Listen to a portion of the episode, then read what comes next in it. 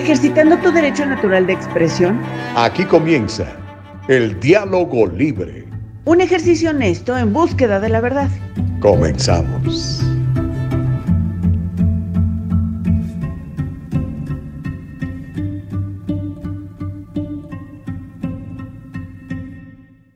Okidoki, ¿qué tal? ¿Cómo les va? Muy buenos días. Aquí estamos. Son las 7 con 2 tiempo de el Pacífico de los Estados Unidos. Me encuentro en Ciudad de Guatemala, así que si, si me ve así todo fachoso, disculpe usted. Literalmente me acabo de bajar del avión, aterrizamos en el aeropuerto La Aurora y vinimos a casa de mis suegros, que como ustedes saben son de Guatemala, igual que mi esposa. Así que hoy me voy a estar eh, comunicando con todos ustedes desde el país de la eterna primavera.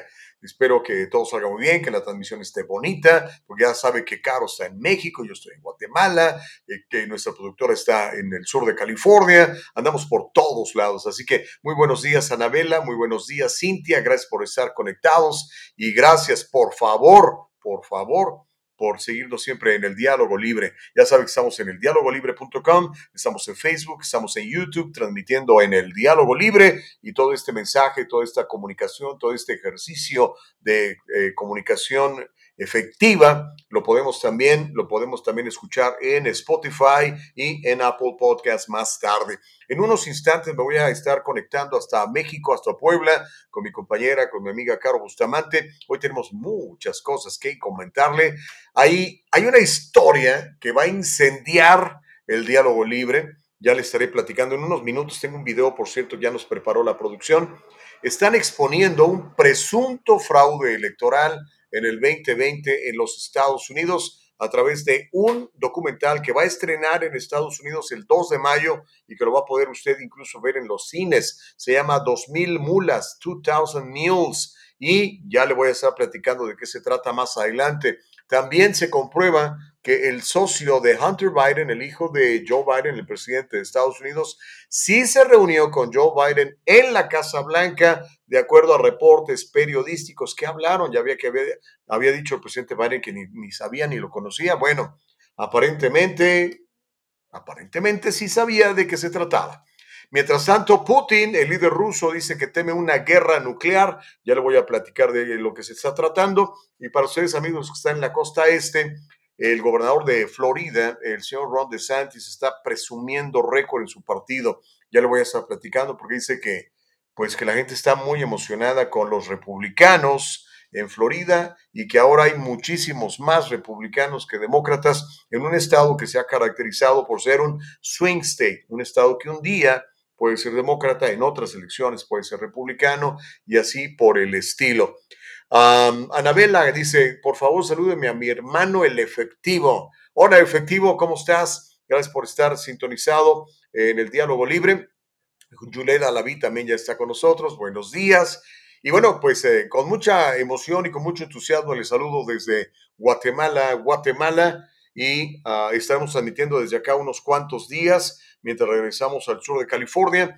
Le recordamos que le pedimos varias cosas. Le pedimos que nos apoye para podernos eh, comunicar de mejor manera. Entre a www.eldialogolibre.com www.eldialogolibre.com y hágame otros favores más, fíjese.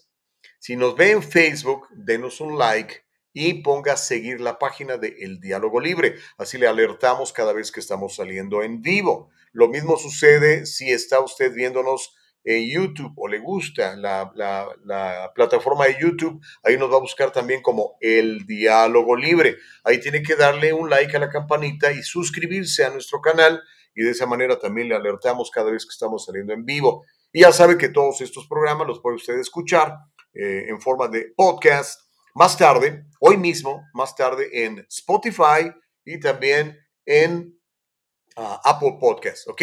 Gaby Ramírez, ¿cómo estás? Muy buenos días, gracias por conectarte. Y bueno, eh, yo no sé si estén listos para entrarle. En un ratito más vamos a tener la participación de Caro Bustamante. Está ahorita terminando algunos ajustes. Preparó una entrevista muy interesante para todos ustedes.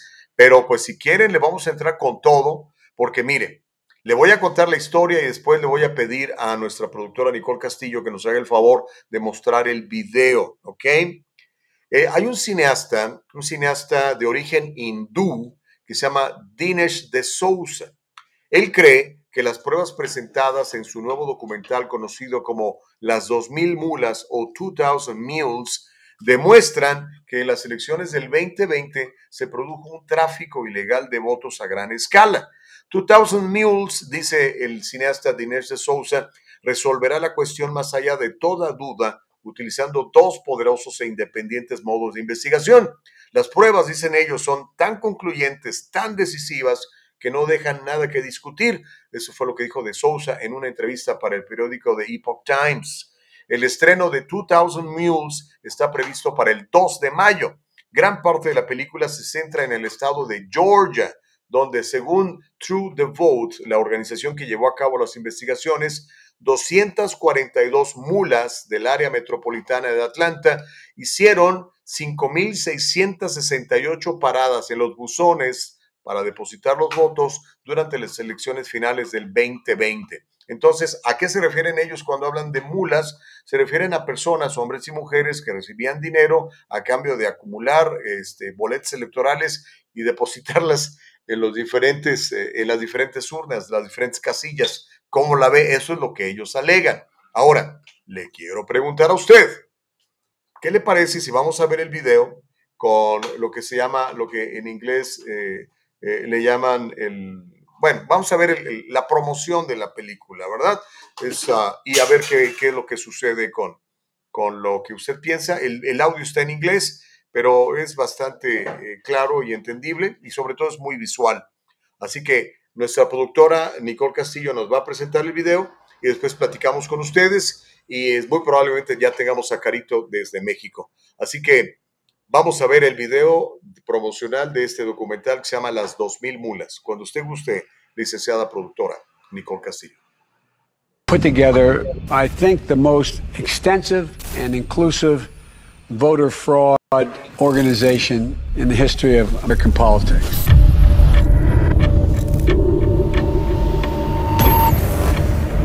Let me say it again. The 2020 election was the most secure election in American history. Let me begin by asking a very simple question. Do we know the truth about what really happened in the 2020 election? I think millions of Americans know something went wrong, and they have little pieces, and no one's really put it together. I'm agnostic on this question, and I, I am awaiting more information. If I believed the president were a Nazi, I might steal an election. Bold accusations require bold evidence, and they haven't seen it. We have been working on something big. Show me the money. Can we meet? I've been working with Greg Phillips. He has a deep background in election intelligence.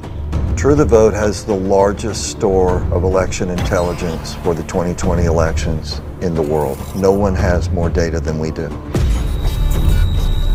We identified in Atlanta 242 mules that went to an average of 24 drop boxes but Philadelphia alone, we've identified more than 1,100 mules. What is a mule? Person picking up ballots and running them to the drop boxes. This is not grandma walking her dog. Bad backgrounds, bad reputations. They are interested in one thing that's money. And in no shape, in no way, in no time is that legal. This is organized crime. Do you have video evidence? Four million minutes of surveillance video around the country. What you're about to see is disturbing.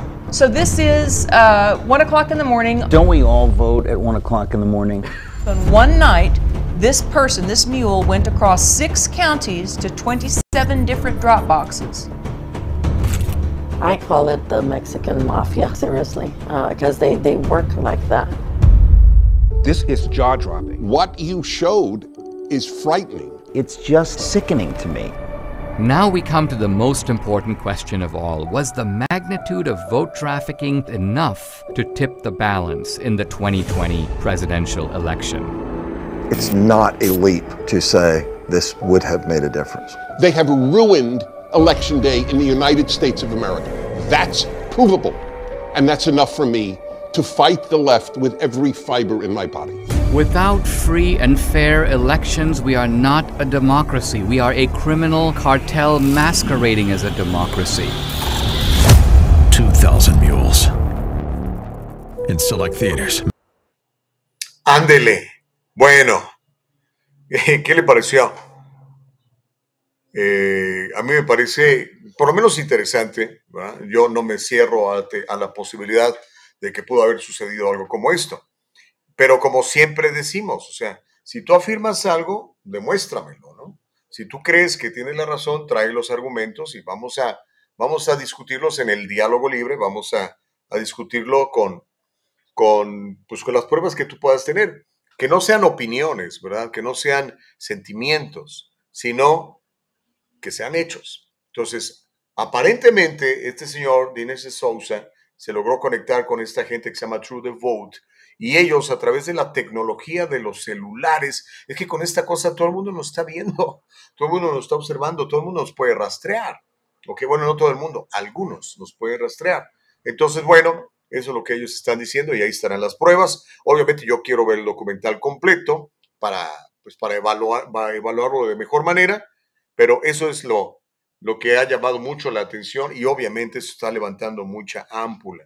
Obviamente, eh, si usted eh, votó por Joe Biden, va a decir, ah, come on, Gustavo. Igual ponle que se hayan, no sé, se hayan robado unos cuantos votos, pero pues no son suficientes para cambiarla el resultado final, ¿no? Pero bueno, eso es lo que está pasando ahorita. No sé si eventualmente alguna corte vaya a revisar esta, estas pruebas, estos elementos, o si no, simplemente, o será simplemente pues una anécdota de, de cómo a veces pues la gente hace lo que sea por ganar y, este, y estas mulas se llevaron su lana y juntaron los votos y pues los llevaron a depositar. Ya ve que ahora los, mandamos, los mandaron todos por correo, ¿verdad? Yo nunca voto por correo, no me gusta votar por correo, no sé votar por correo.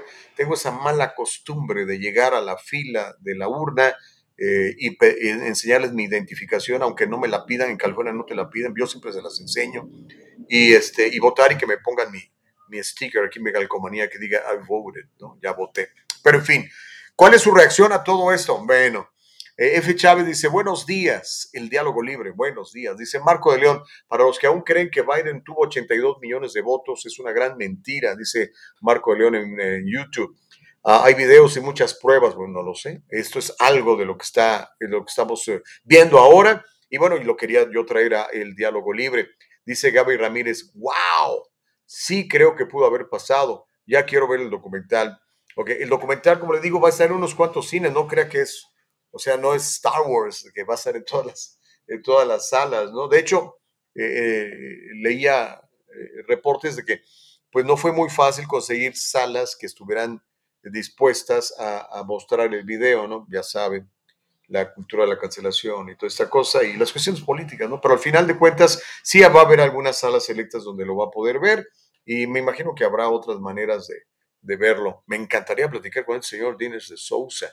Eh, para que nos explique y nos cuente y nos diga. Pero sobre todo, pues queríamos mostrárselo para que usted evalúe y nos diga si esto tiene credibilidad o no, ¿verdad? O no es más que una de las tantas teorías conspirativas que se han estado manejando en los últimos años, aunque algunas de esas teorías conspirativas, pues ya ven, están resultando ciertas. Que le pregunten a Hunter Biden y a su laptop.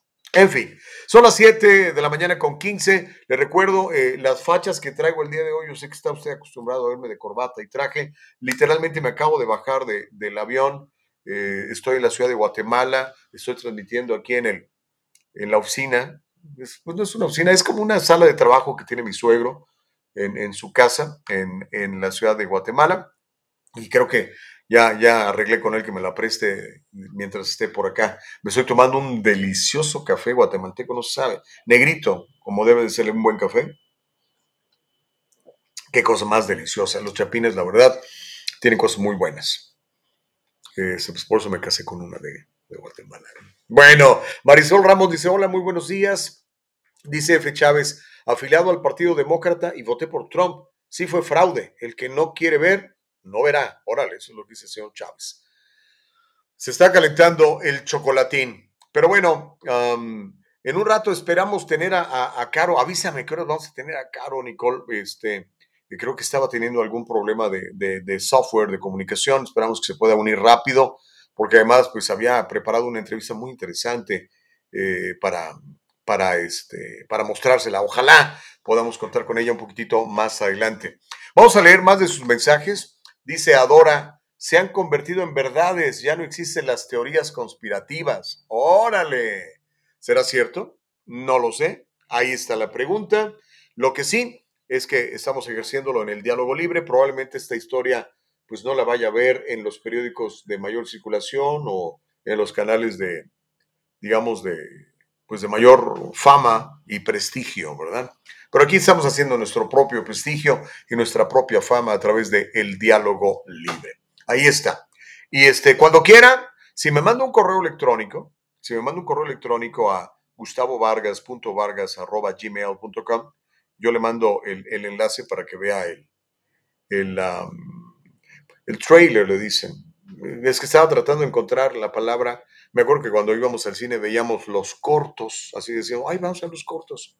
Eh, en inglés dicen trailer. Entonces, si lo quiere ver, eh, mándeme un correo electrónico a gustavovargas.vargas y con mucho gusto, no, gustavovargas.vargas a gmail.com, arroba gmail.com y ahí se lo, se lo mando. ¿Ok?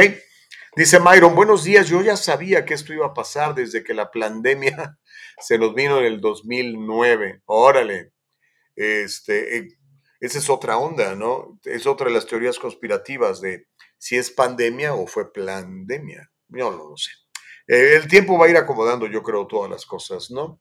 Uh, Marco de León dice, este señor tiene también un documental que investigó a Obama, muy bueno, mírenlo, dice Marco de León, se refiere a Dinesh de Sousa. Sí, yo ya he visto varios documentales de, él y me llama mucho la atención, es un cineasta que llegó aquí este, de, la India, fíjese, pero este, pues ahora sí que le ha entrado duro a la política y a los documentales de ese tipo. Marco de León, bueno, ya lo leí. Rey Flores dice, buenos días, les comento que en Facebook no se puede ver el programa. ¿Cómo? ¿En serio? ¿No se está viendo el programa en Facebook? Eh, a ver, déjame ver. Oye, puede ser. Oye, es cierto. ¿Sabes qué? Todos los comentarios que tenemos están en, son de YouTube, que a poco ya nos bloquearon. Espero que no, hombre, por favor. Hay que ejercer el diálogo libre. Ayer, apenas ayer, antier, cuando hablamos de eso? Antier hablábamos de la primera enmienda de los Estados Unidos, nuestro derecho a expresarnos eh, no se vale, ¿no? Pero bueno. ahorita, ahorita va a checar nuestra productora a ver si es cierto que, que nos están bloqueando en el Face, no sean así. Ah, pero bueno, váyase a, váyase a YouTube, váyase a YouTube y ahí todavía estamos transmitiendo. Dice Rey Flores, buenos días. Bueno, eso ya lo leí. Charo Pineda dice, hola Gustavo, no te puedo ver en Facebook. Dios te bendiga y siempre te llene de sus bendiciones. Sí, sí, sí lo hace. Y de veras les agradezco mucho. Todas las oraciones son bien necesarias. Usted sabe que es bien importante que entre todos oremos unos por otros, nos ayudemos unos a otros, nos edifiquemos unos a otros, independientemente de sus puntos de vista eh, políticos, ¿no? Una cosa es eh, que a usted le caiga bien o le caiga mal X o Z personaje político, y la otra es que usted y yo no podamos eh, convivir de manera tranquila y sobre todo orar unos por otros. Ya tengo a Caro, ok, ya llegó Caro, ok. Estamos preocupados, mi querida Caro, este, y luego aparentemente creo que, creo que nos echaron de Facebook. O no sé, a ver, tú sabes algo. Buenos días, Caro, ¿cómo te va? ¿Cómo están? Muy buenos días, qué gusto saludarles. Eh, estoy viendo justo la transmisión desde Facebook. O sea, sí, ah, estamos en vivo y en directo. Yo creo que hubo alguna situación en cuanto al internet, porque mira que a mí me pidió unas eh, actualizaciones, que qué bárbaro, ¿eh? Jamás me había pedido tanta actualización y se había tardado tanto en entrar, pero aquí estamos. Ya estamos bienvenida. Oye, este, vamos a tener la entrevista siempre Sí, sí, sí, te, te la entrevista. Sí, vamos a tenerla mañana porque está bastante larga. Me aventé 40 minutos con Edurne Ochoa, nos habló de todo. ¿Qué es el feminismo? ¿Qué son los feminicidios? ¿Por qué es importante visualizar el feminismo desde la perspectiva de género? ¿Qué es la violencia de género? Nos habló de historia. Yo no sabía, Gustavo, queridos eh, eh radioescuchas que están conectados, cibernautas que están conectados con nosotros, ¿ustedes sabían que oficialmente hace 29 años la mujer fue reconocida como ser humano. ¿Por quién? Por la ONU. O sea, la ONU no lo había reconocido como ser humano. No éramos seres humanos las mujeres.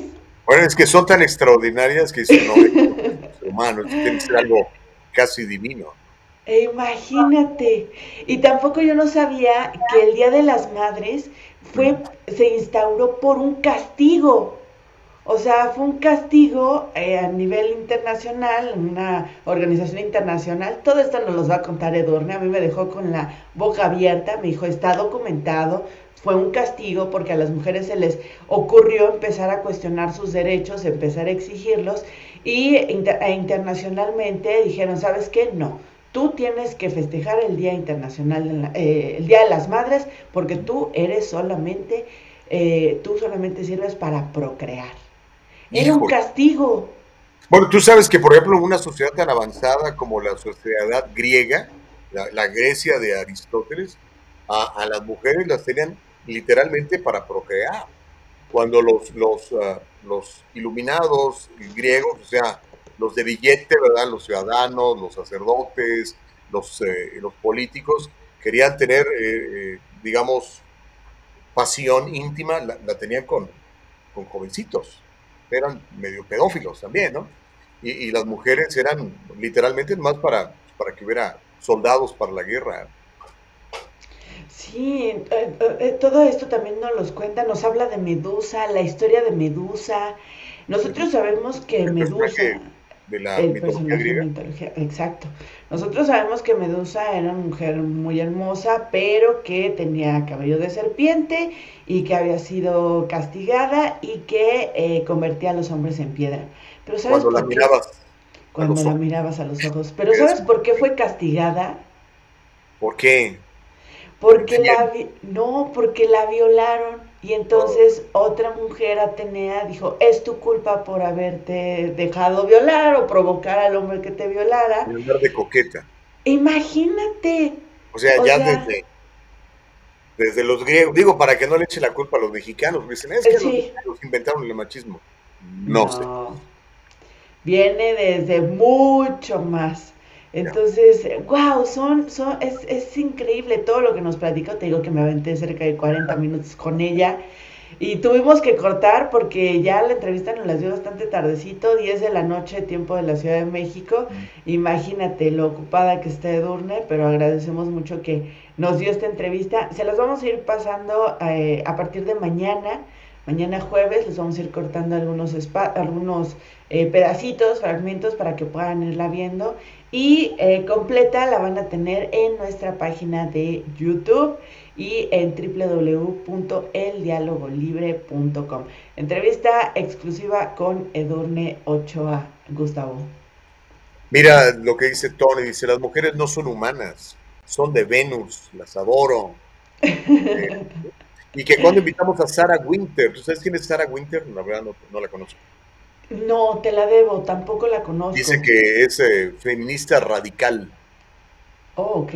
Y de las nuevas olas. Vamos a, voy a buscar quién, quién es, la verdad es que desconozco, pero muchas gracias a todos y a todas las que nos están eh, conectando, que se están conectando y también que están eh, actualizándonos y pidiéndonos temas, Gus. Ya tengo una larga lista de temas que la gente me ha pedido que se investigue. Total, ¿no? Le hacemos como, como Andrés Manuel López Obrador. ¿Cómo? Pues prometemos y, digo, porque la verdad es que nos dice fulano tal, le mandamos una invitación, le decimos y, y no nos acepta la invitación o nos dice espérame tantito, ¿verdad? Pero créanme que cada tema que nos, nos comenten aquí, rápido mandamos un correo electrónico a la gente, este, por ejemplo, a veces empezamos a entrevistar a los candidatos a la alcaldía de, de Los Ángeles y el único que nos ha respondido fue el señor Buscaíno, los demás cri cri, entonces no quieren estar, pues ni modo, ¿no? Mira, dice un señor que se nos pegó las cobijas, dice Jorge Ochoa en Facebook, explícales que no, Cano. No, ha sido una cuestión de conectividad, no sabes qué locura, pero a veces la tecnología, así como nos resuelve la vida, también nos la complica en muchas ocasiones. Y hoy fue una de ellas, la conectividad nos estaba queriendo jugar eh, una mala pasada o si nos ponemos conspirativos, Gustavo, un mundo nos vigila. No, eso está clarísimo. De hecho, lo veíamos en, la, en la, historia de, de, las 2000 mulas, cómo estos señores que eh, acaban de, producir un documental y lo van a estrenar el 2 de, 2 de mayo eh, en algunas salas y en algunos sitios de internet, Eh, dice- dicen que hicieron un tracking con, con los teléfonos celulares y nada más en, creo que Filadelfia, en Georgia, lograron identificar, incluso con video, la, cuando las, les llaman mulas, llevaban estos este, decenas, a veces centenas de, de votos a depositar en, en- las urnas en, en las elecciones pasadas. Entonces, créamelo, aquí un mundo nos vigila. Yo no sé quién tiene acceso a toda esta información, pero el que tiene acceso a toda esta información, este, pues después este, te, la, te la puede hacer, te la puede cobrar. Por eso no haga cosas malas y menos aquí con esta cosa. Yo no entiendo a todos los artistas de Hollywood que se filman haciendo cosas raras, y después se, se asustan. Ay, es que me hackearon. Pues, ¿qué esperabas? O sea, si, si, si te grabaste en una cosa de estas es porque te querías ver, chato. No, a ver, espérame. Hay algo que se llama intimidad. O sea, no porque sean actores o actrices de Hollywood o porque sean personas públicas, se, puedes dejarte de tomar fotos, de vivir, de tener una interacción íntima con tu pareja a través del celular. O sea, tenemos derecho a la privacidad. Hazlo con una cámara y te quedas con el, con el, el chip. Pero ese es aceptar, o sea, ese es- eso sería aceptar que no puedes, por el hecho de tener conectividad, de ser, estar en un mundo globalizado, no puedes tener intimidad. Y eso no puede ser.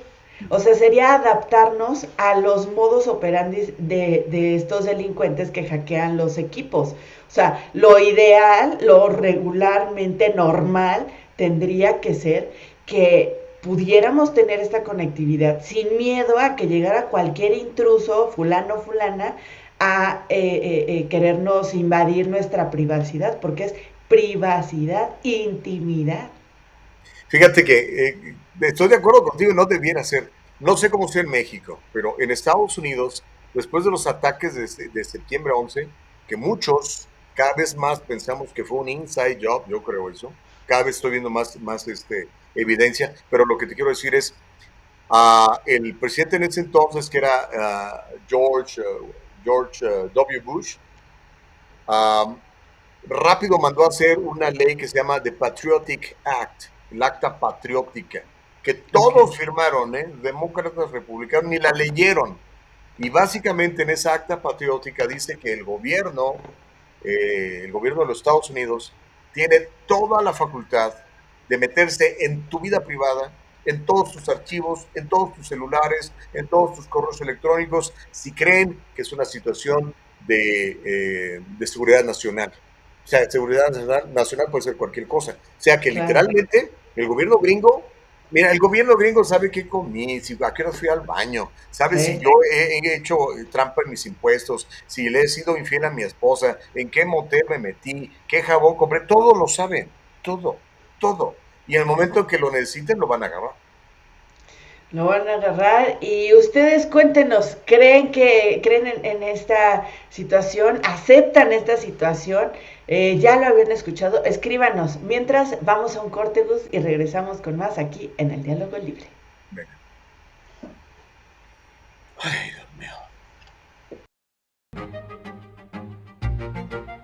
El abogado José Jordán es un inmigrante como muchos de nosotros. Llegó indocumentado y fue aquí donde se hizo residente y se convirtió en ciudadano. Y ahora es presidente y fundador de la firma legal José Jordán y Asociados, donde unido a otros abogados se especializan en casos de inmigración, casos de accidentes y casos penales y criminales.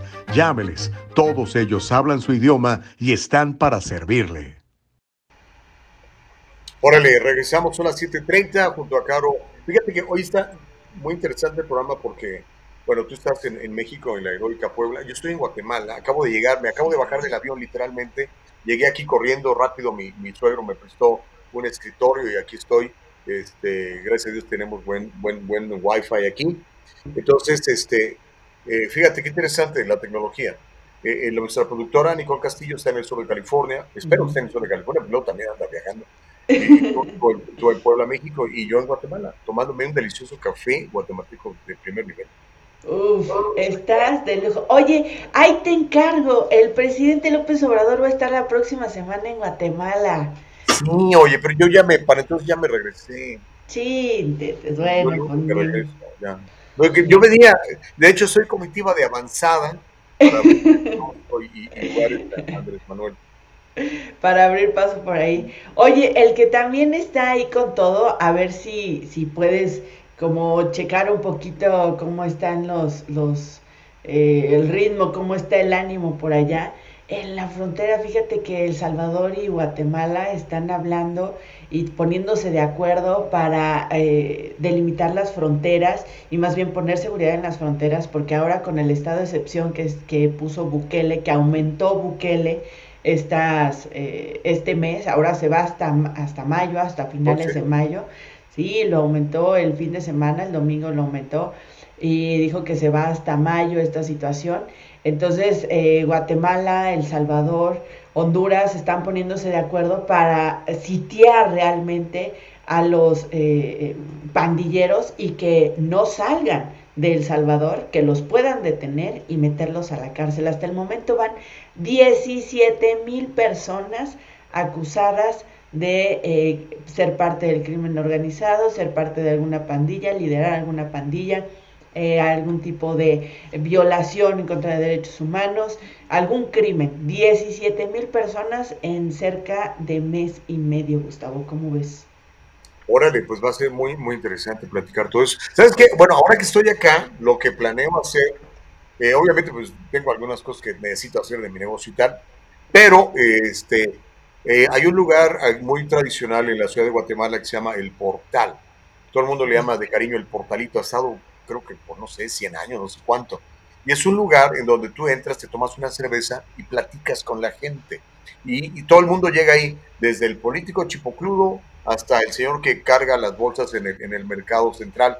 Entonces, este, voy a ir, voy a platicar con la gente y a ver qué, qué vibra agarro. Obviamente les voy a preguntar de, del presidente de aquí, Yamatei, algún día me tocó entrevistarlo cuando era candidato, este, y, y, ver cómo, cómo ve la relación, por ejemplo, con Bukele en Centroamérica, en El Salvador, y la relación con Estados Unidos. Eh, me acuerdo que el, el, el, Chapín, el Chapín es bien conservador, fíjate.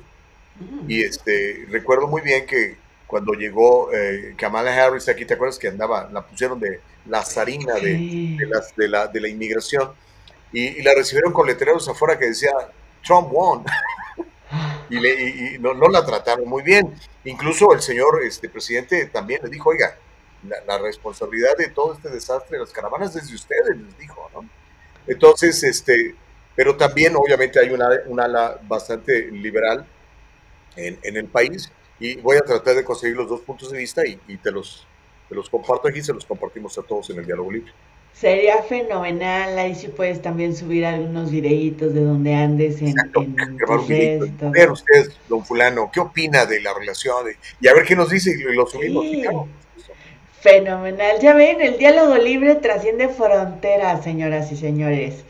Coméntenos, ya tenemos varios comentarios, muchos nos decían, pensamos que ya no iban a estar, les extrañamos. Oigan, muchas gracias por estar al pendiente en puntito de las eh, 7 de la mañana, tiempo del Pacífico, puntual, conectados, esperándonos muchísimos, com muchísimos comentarios. Marisol Ramos dice, yo quiero la entrevista completa con Edorno Ochoa, la vamos a tener, se las vamos a pasar.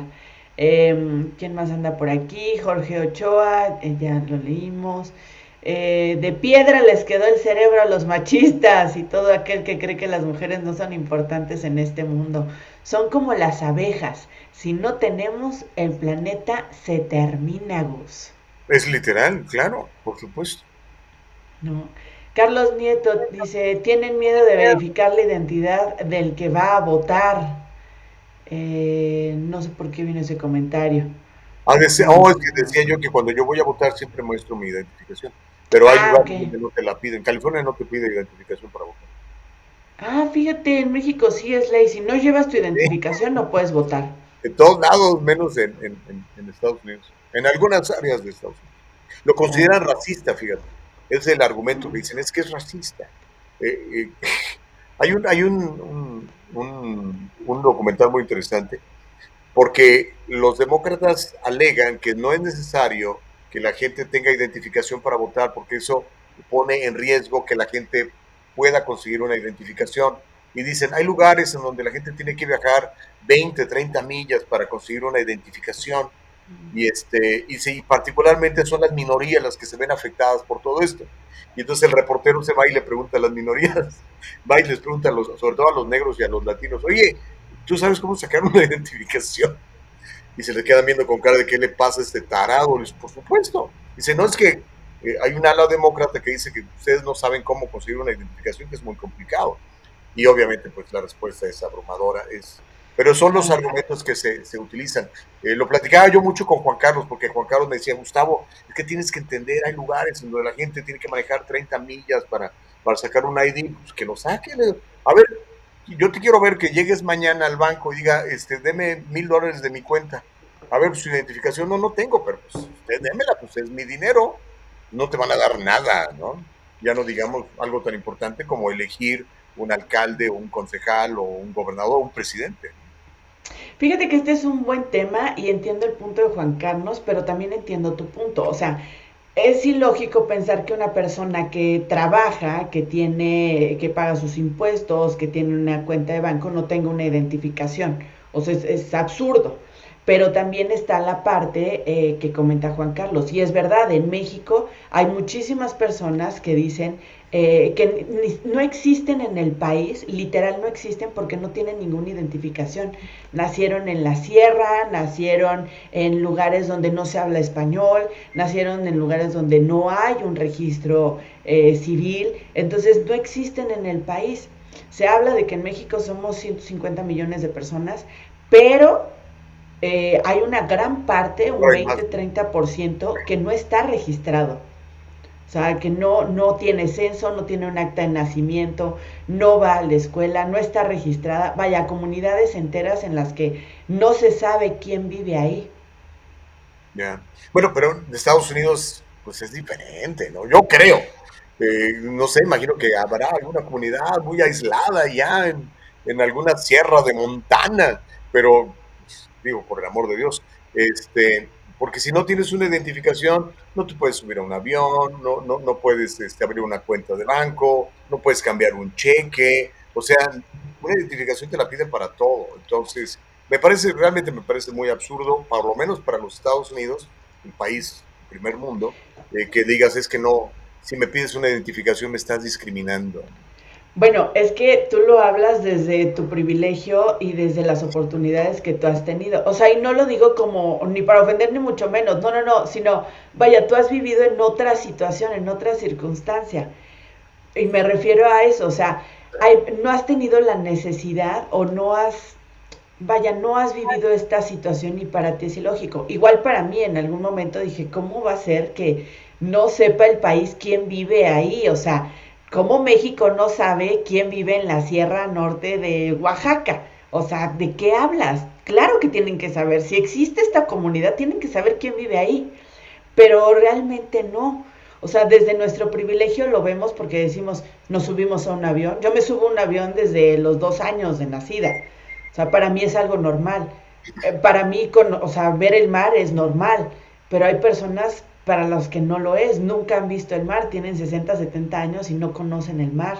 No saben incluso, fíjate, en Las Vegas, y muy buen ejemplo, en Las Vegas conocí fácil a 10 personas que jamás han ido al strip.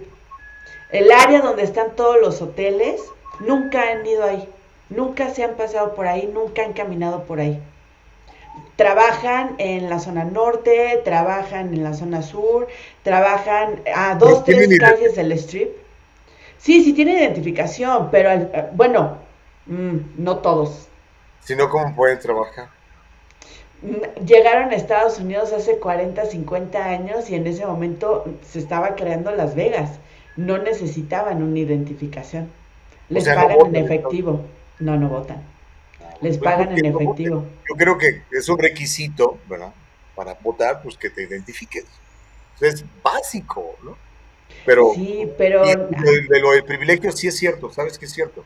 Antier platicaba con, con mi hijo, le decía a Juan Fernando, decía, ¿sabes que el puro hecho de estar en Estados Unidos, no ni siquiera de haber nacido en Estados Unidos, de estar en Estados Unidos te convierte absolutamente en privilegiado somos el 0.01% de la población mundial con acceso a agua potable, con acceso a luz eléctrica, con acceso a internet, con acceso a educación gratuita, bueno, no gratuita, pagada con nuestros impuestos, pero con acceso a un montón de cosas. Y además con la oportunidad de ejercer el libre, el, diálogo libre eh, a través de la manifestación de, de, de, tus puntos de vista, ¿no? O sea, sí somos absolutamente privilegiados, por eso me cae mal cuando ay, en las universidades les enseñan que Estados Unidos es un país racista y que si el color de tu piel, y entonces no vas a poder progresar y pobrecito de ti, eres una víctima.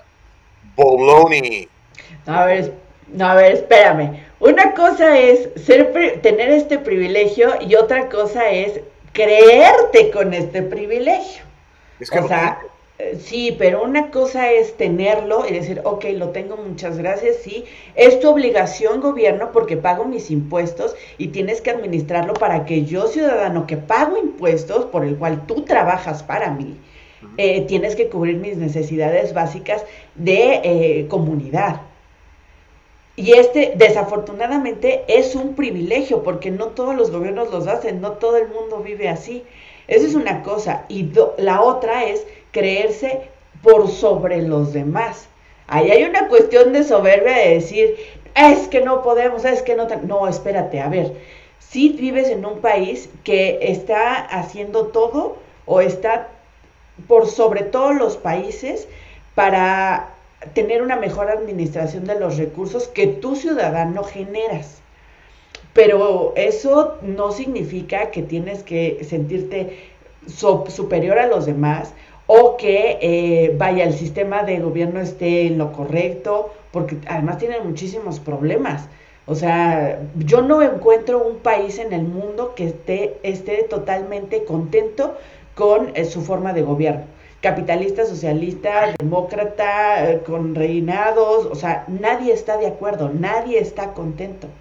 Y unos les van mejor que a otros en ciertas cosas, pero mira, por ejemplo, Francia, le estará yendo muy bien con la con, con el, su sistema de ¿cómo se llama? de energía eh, pero que está innovando y que en el mundo estamos como muy a la expectativa de qué es lo que va a pasar con ellos, cómo avanza y si tiene alguna repercusión eh, su sistema de energía pero no se pueden poner de acuerdo para las votaciones de su presidente.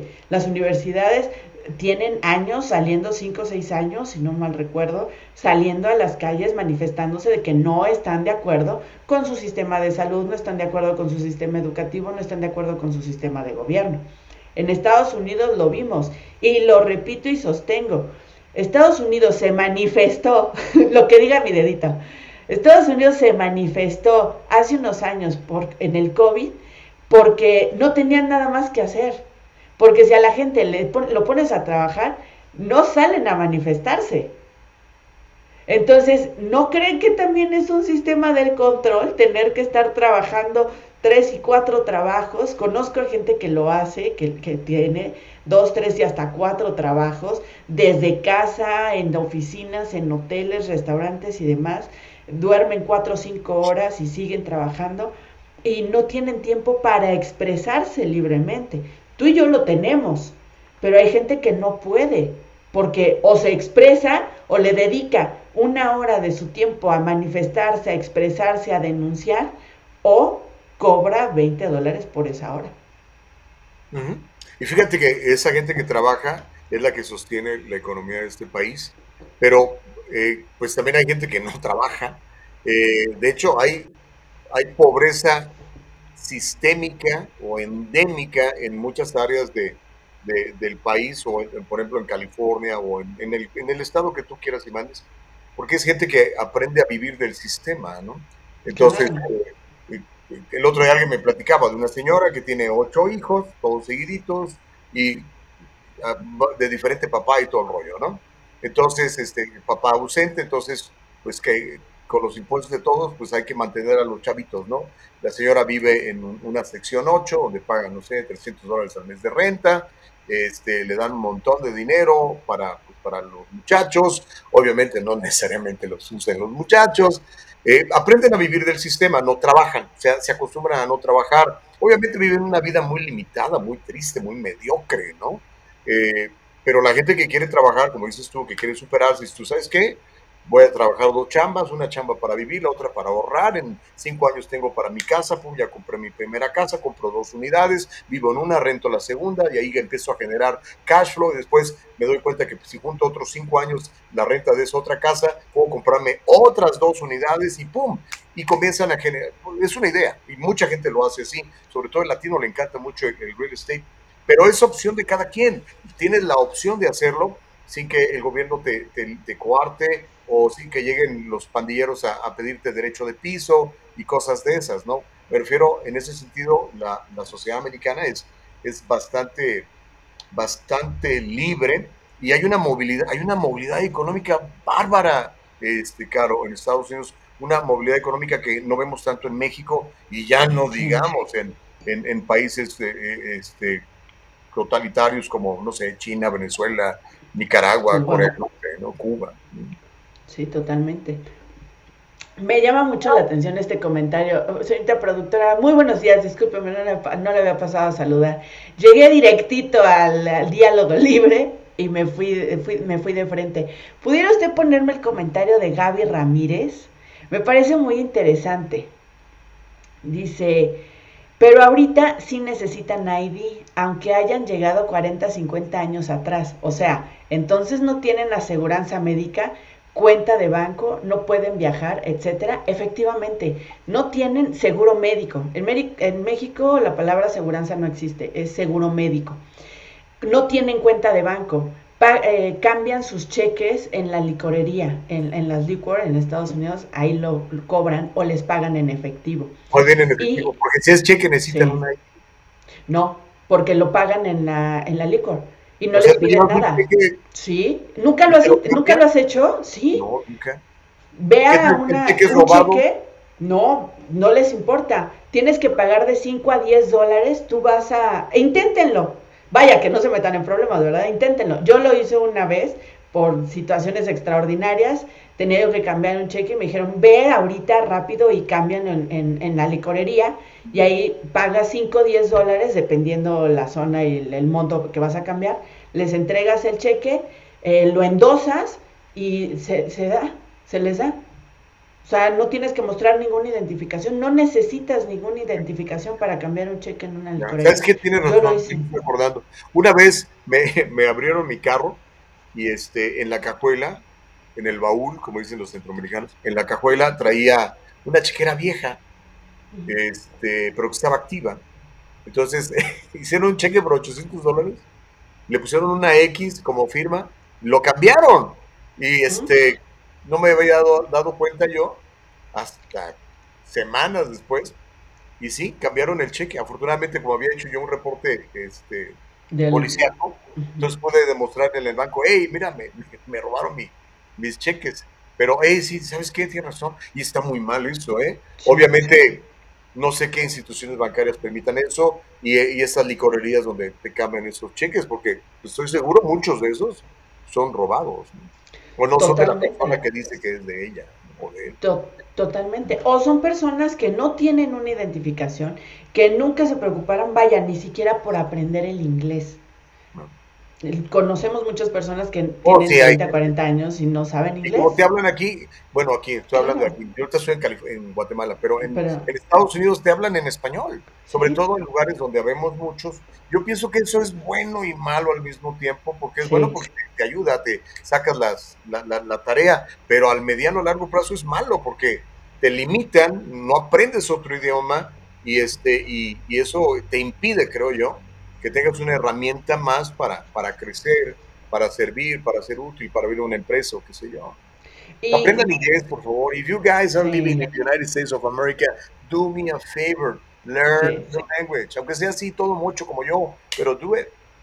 Sí, la verdad es que sí. Y ahora, nosotros que estamos tan cercanos y que tenemos la oportunidad, afortunadamente hemos sido muy bendecidos de poder conocer abogados de inmigración y platicar con ellos. ¿Cuántas personas no, no, no, hemos conocido que no pueden viajar a sus países de origen porque no tienen una identificación, no tienen documentos, nunca se preocuparon por, porque iban por seis meses, iban por un año y ya llevan 30, 40, 50 años allá y no tienen identificaciones, no pueden salir de su país. Entonces, Mi querida Gaby Ramírez, sí hay, sí hay personas y les invito a que vean estos Vox Populis, documentales de la calle, de gente que anda en la calle, reportajes. Juan Carlos lo hace, Juan Carlos eh, anda mucho en la calle, platica con la gente y comparte todo su, su material a través de las redes sociales.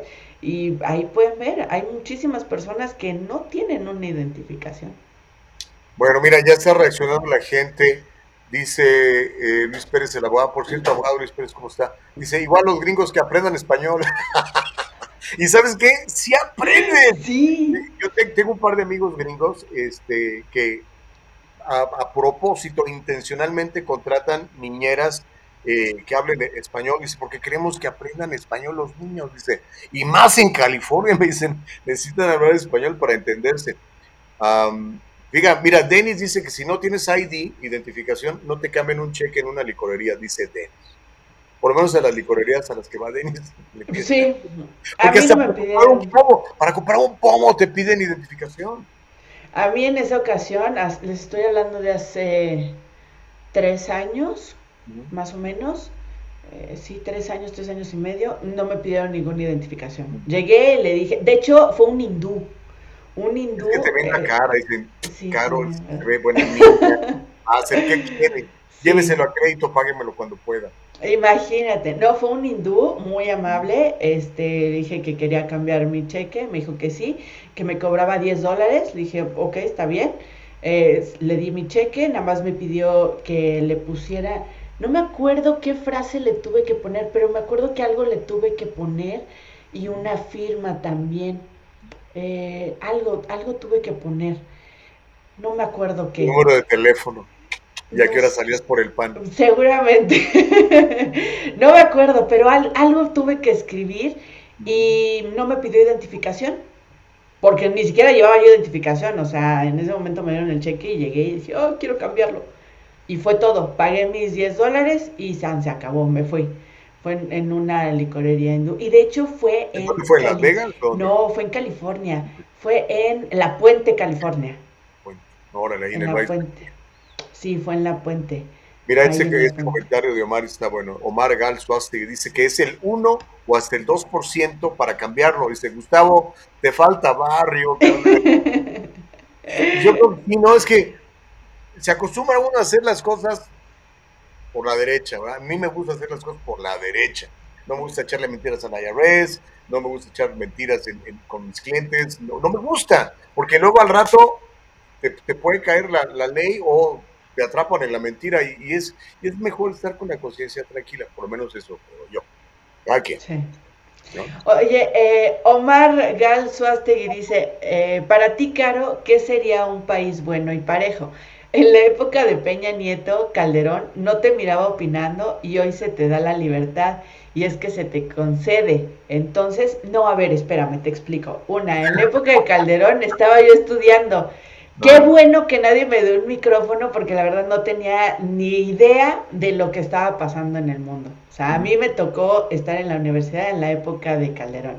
Y en la época de Peña Nieto, cuando entra Peña Nieto, a mí me tocaron esas elecciones entrando a trabajar a Grupo Imagen, un lugar donde aprendí muchísimo con Paco Madero, que lo hemos tenido en varias ocasiones con nosotros en entrevista, politólogo, maestro de, diferentes universidades, la UNAM entre ellas, y aprendí muchísimo. Entonces, si hoy día tengo... Eh, no me da, no se me concede. Es un derecho humano la libertad de expresión, mi querido Omar. Entonces nadie me está concediendo nada. Yo me he ganado. sí. pero en, en, este, en este espacio, en este lugar, en nuestros países, a mí nadie me está concediendo. Es un derecho humano la libertad de expresión. Que en algunos lugares lo reprimen, es otra cosa pero es un derecho humano. Entonces, mi querido Omar, este, ahí, te encargo. Eh, y también, si lo estoy haciendo en este momento es porque me siento con las bases y vaya, los lugares en los que me han dado trabajo me ven con la capacidad de que todo lo que ya aprendí de los gobiernos anteriores, de las opiniones anteriores, de mis maestros anteriores, que tuve maestros excelentes que amo y adoro, de derecha y de izquierda, también hemos tenido a Manuel Santana, ¿te acuerdas de Manuel? En algún momento hicimos una colaboración con él de Grupo Imagen. Él es totalmente izquierda.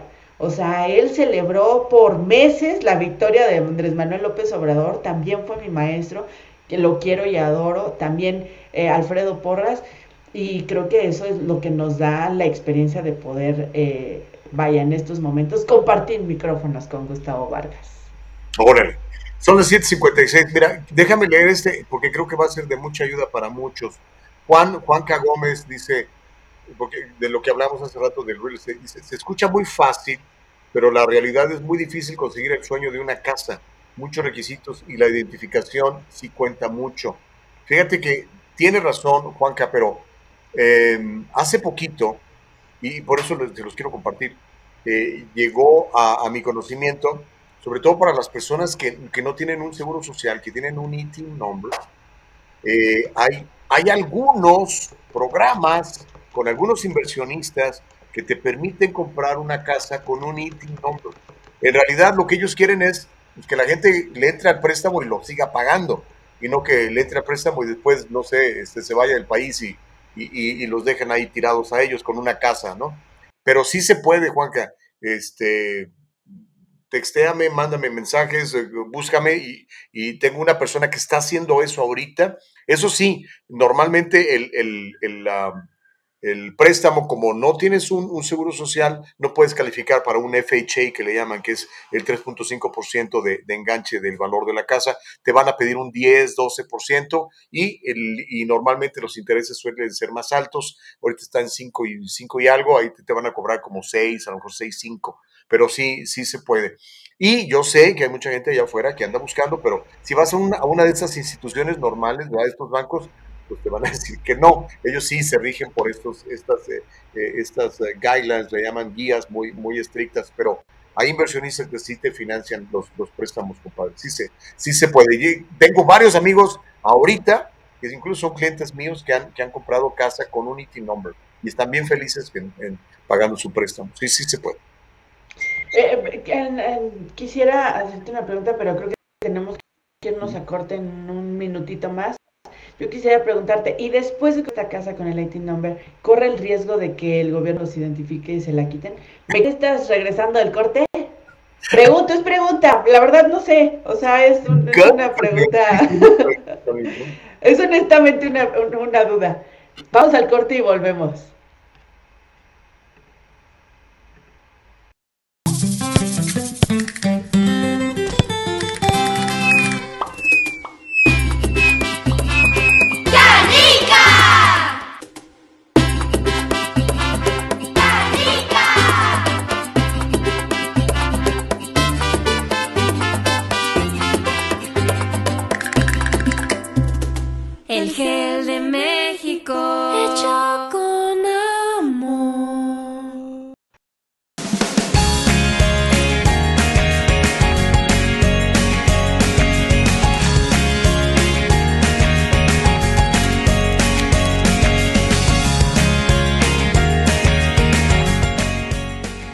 Shampoo and gels, made with natural products and paraben free, leaves your hair silky smooth and the gels keep it in place all day. Kanika, for today's generation. And most important, Kanika, made with love.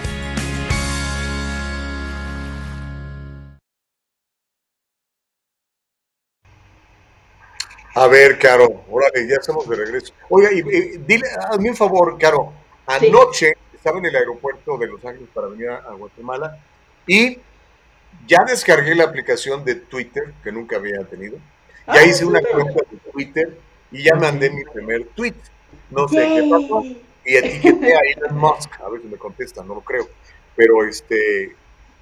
¿Cómo, ¿Cómo te pusiste en la cuenta para buscarte? Oh, estoy. Ay, es una buena pregunta. Porque sabes que Gustavo Vargas Saucedo estaba tomado. Dije yo, ¿qué onda? ¡Ándale! Creo, oh, ya me acordé. Puse. Es arroba. Ajá arroba, ya valió que eso, porque no me acuerdo. Ahorita te digo, creo que hasta tomé una foto.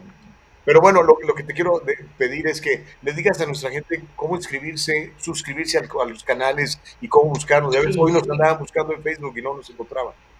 Sí, recuerden que, por ejemplo, en sus computadoras o teléfonos, si ustedes no cierran las pantallas o no cierran las, las, sí, las pestañas que usan, eso se queda guardado y se queda como estático.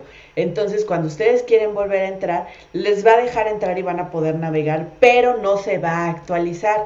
La recomendación es que cuando terminen de usar eh, alguna página, ciérrenla, denle cerrar y para que ya no se quede guardado eh, ese historial y se pueda, cuando quieran eh, volver a abrir esta pantalla o volver a buscar, por ejemplo, el diálogo libre, www.eldialogolibre.com, se haga refresh, es decir, se actualice entonces puedan vernos. Muy seguramente a muchos les pasó así el día de hoy en Facebook. Em, yo hago lo mismo. Yo sé que a veces es medio pesado cerrar, abrir, iniciar sesión, lo mismo. Entonces es más fácil dejar las, las cosas abiertas o la computadora encendida. Pero créanme, si ustedes, que es como el cuerpo, si ustedes no duermen, se van a hacer más viejos más rápido y no dan lo mismo. Lo mismo le pasa a las computadoras y a los celulares.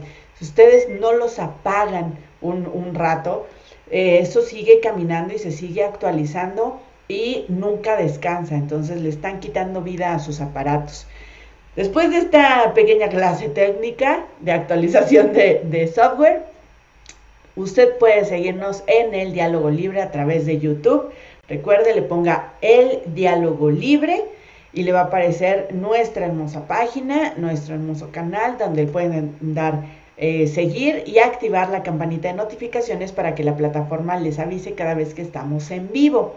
También en Facebook, búsquenos como arroba el diálogo libre, ahí lo estamos viendo en pantalla, el diálogo libre, y denle like, denle seguir también para que le puedan llegar las notificaciones de todo el material que vamos subiendo. Recuerden que nuestra página www.eldiálogo, perdón, www.eldialogolibre.com también está actualizada al día y estamos en vivo y a todo color todos los días de lunes a viernes a partir de las 7 de la mañana, hora del Pacífico. ¿Y eh, qué otra me falta, Gus? Facebook, Facebook, YouTube. Ah, estamos en Spotify. Estamos en Spotify, eh, estamos al día Ayer estuve reescuchando un poquito la, el programa. Ahí estamos en Spotify. Ese es el dialogolibre.com. Ahí ven nuestra página. Ahí se pueden suscribir. Eh, ven nuestro contacto. Estamos en Apple Podcast. Disponible en, de parte en su lado derecho. Dice en Apple Podcast en Anchor Podcast, en Spotify, en YouTube y en Facebook. Ahora sí que el que no nos quiere escuchar es porque de veras, el que no nos puede escuchar es porque de veras no quiere, efectivamente. Porque mira, ya, ya encontré mi cuenta de, de Twitter, aquí está. Ay, es, a ver, ¿cuál es? ¿Se ve? No, no se ve ni más. No, no se ve. Bueno, ahí está. Pero se llama arroba 23 Gustavo Vargas. 23 porque es el día de mi cumpleaños, 23 de septiembre, es arroba 23 Gustavo Vargas, así me va a encontrar. Arroba 23 Gustavo Vargas. Y ya mandé el primer Twitter y tengo absolutamente cero respuestas. este, dice, le puse, I'm using Twitter, no, algo porque lo puse en inglés. Dice, estoy usando Twitter por la primera vez. Let's see how woke is this. Looking for a very good experience. Y etiqueté, etiqueté a Elon Musk. Pero pues yo creo que el hombre más rico del mundo no ha tenido tiempo de ver. Ya te encontré, ya le puse like. Si te fijas, es la misma ropa. Anoche me tomé la foto. lo pusiste anoche, ahí estás. Ahí está, ahí está, porque vean que sí, ahí, ahí, ahí, ahí, ahí está. Ahí está Gustavo Vargas. Ahora sí, a ver qué pregunta andabas haciendo tú. Oye, sí, no, es, es genuina, en verdad tengo esa duda genuina, porque muchas personas dicen, y es algo que he escuchado mucho de las conversaciones que luego escucho a los abogados de inmigración en diferentes plataformas, y la gente tiene miedo de que si usa el IT number los puedan identificar eh, de alguna u otra manera, los puedan arrestar incluso. Eh, si, si, compran un carro o por ejemplo comentabas que si compran una casa los pueden identificar y después eh, inmigración los pudiera localizar. O sea, es una duda genuina. Si no, es una duda bien válida. Pero sabes qué, e, el asunto, y ya lo hemos platicado aquí en varias ocasiones, el sistema de Estados Unidos es muy hipócrita ¿ok? Por un lado, ¿verdad? Dice, es que los indocumentados y tal y tal y tal y tal, ¿no? O dicen, le dicen ilegales, ¿no? Pero por el otro lado dicen, ok, pues vamos a contratar mano de obra barata, ¿verdad? Les vamos a tener que pagar menos, a lo menos vamos a tener que dar a veces este, las prestaciones que le darían a un ciudadano o a un residente. Entonces, lo vemos constantemente. Entonces, lo que dice el IRS es, ¿sabes qué? Tú vas a trabajar, a mí no me importa si tienes papeles o no tienes papeles, yo lo que quiero es que me pagues impuestos. ¿ok? Pero entonces, el gobierno por el lado de, de, de Hacienda también te dice, bueno, pero es que como no eres eh, no tienes un seguro social válido, pues no te puedo dar un reembolso de impuestos, por ejemplo, ¿no? Entonces, es una situación bastante, bastante hipócrita, diría yo. Pero, obviamente, lo que, a la- lo que al tío Sam le interesa, el tío Sam es el que te cobra los impuestos. Lo que al tío Sam le, le interesa es que tú pagues impuestos. Es todo. Entonces, con un IT number puedes comprar una casa, con un IT number puedes abrir una corporación. Tengo muchos amigos que ganan 10, 20 veces más que yo, que tienen una corporación con un IT number y contratan ciudadanos americanos, ¿ok? En su empresa. Y, y, y, este, sí se puede. Puedes comprar una casa, puedes hacer lo que quieras. Y eh, el gobierno sabe dónde estamos todos. O sea, aunque te escondes debajo de una piedra, aunque seas de, de Burn Identity, ¿te acuerdas que hay película de Burn? De la Burn, de sí. Burn, este, que no sabían quién era, no, no, saben dónde estamos, ¿ok? Y más sobre todo nosotros, pues, porque mira, ¿qué es lo primero que hacemos? Agarrar un celular.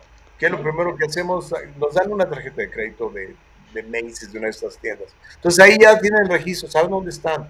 Pero si tú estás haciendo las cosas bien, no eres ningún malandro, estás trabajando bien, estás pagando tus impuestos, créeme, el gobierno no va a llegar a molestarte. Puede decir, ¿cómo lo voy a correr si me está pagando miles de dólares de impuestos? Claro. No, no, hombre, no te van a correr. Excelente, excelente. La verdad es que era una, una duda genuina. Lo he escuchado muchas veces y no, no terminaba de entender, la verdad. Y, y es mejor tener todo eso porque, mira, eventualmente Sí. va a haber una reforma migratoria, va a haber una manera de acomodarte, este, y pues te van a exigir que, que seas una buena persona. Entonces, imagínate que ahorita finalmente Biden convenciera a unos cuantos republicanos, digan, ok, reforma migratoria para 11 millones de indocumentados, pero los requisitos son que hayan pagado impuestos. Ay, pues no pagué. Pues entonces ya no vas a entrar, chato, ¿verdad? Eh, es lo primero que te van a pedir, quieren, de- quieren pues, que demuestres que eres una persona confiable, seria y responsable. Claro, claro, exacto. Muchas gracias, Gus, por, por resolver mi duda. Y sé que muchos tienen esa duda, pero fíjate, por miedo a veces no preguntamos. El miedo paraliza, no tengan miedo, usted haga las cosas. Aunque sea con miedo, haga las cosas. Eche a andar esa idea que tiene en la cabeza. No, no tenga miedo. Favor. Oye, aquí Omar Galzuastegui, no sé en qué planeta vive. Dice, la libertad de expresión es un derecho correcto, pero en la televisión y la radio la tienen de parte del gobierno. No hay represión, pero la confunden. Gus, ah, ¿el diálogo libre pidió autorización a los gobiernos de México y No. Estados Unidos? No. Mi querido Omar, ¿de Pero qué eh, Por ejemplo, este, si, no sé, voy a hablar de, de, de un- una, una empresa que se identifica con la derecha en Estados Unidos, que es Fox. Entonces, Fox News, por ejemplo, pues quizá no pase noticias que hagan ver mal a los conservadores. Y todas las otras plataformas, que son todas las demás, CNN, MSNBC, ABC, bla, bla, bla, bla, bla, bla, bla, igual lo mismo, pero del, del lado de la izquierda. Entonces, quizá a eso se refiere. Y lo que sí yo vi, lo vi con estos ojitos que se los va a comer los gusanos eventualmente. Bueno, no, no es cierto, porque me van a incinerar, no quemar, van a comer nada. Este, sí, no, que busquen su propio alimento. Sí. Este, Estamos de acuerdo en eso. es que, que, que sí te, te, te cancelaban. Eh, hubo gente que corrieron de su trabajo este, por, por, no sé, pues por haber votado por la persona que no querían aquellos que votaran y cosas así. O que te bloqueaban, ¿verdad? Literalmente, el año 2020 fue bien duro para los conservadores. Yo perdí muchos amigos, pero muchos amigos. Me dijeron, ¿cómo Gustavo eres conservador? Digo, ¿a poco no sabías?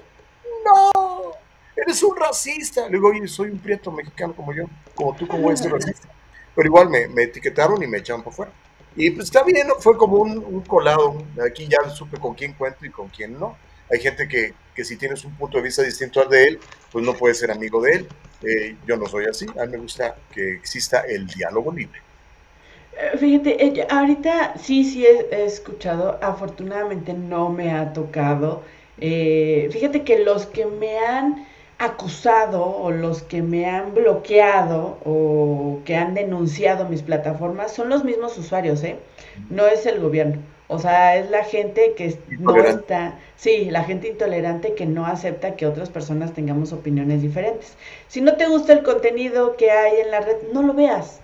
En este mundo globalizado hay miles, de- fíjate, en Twitter se sube un millón de opiniones cada minuto. Un Un millón. millón de opiniones por minuto. Y si no nos cree, cuéntelas. Sí, sí. hay gente que se dedica exactamente a eso, ¿no? En, en YouTube, México es eh, uno de los países que más consume YouTube. Nos aventamos de 5 a 6 horas al día de YouTube.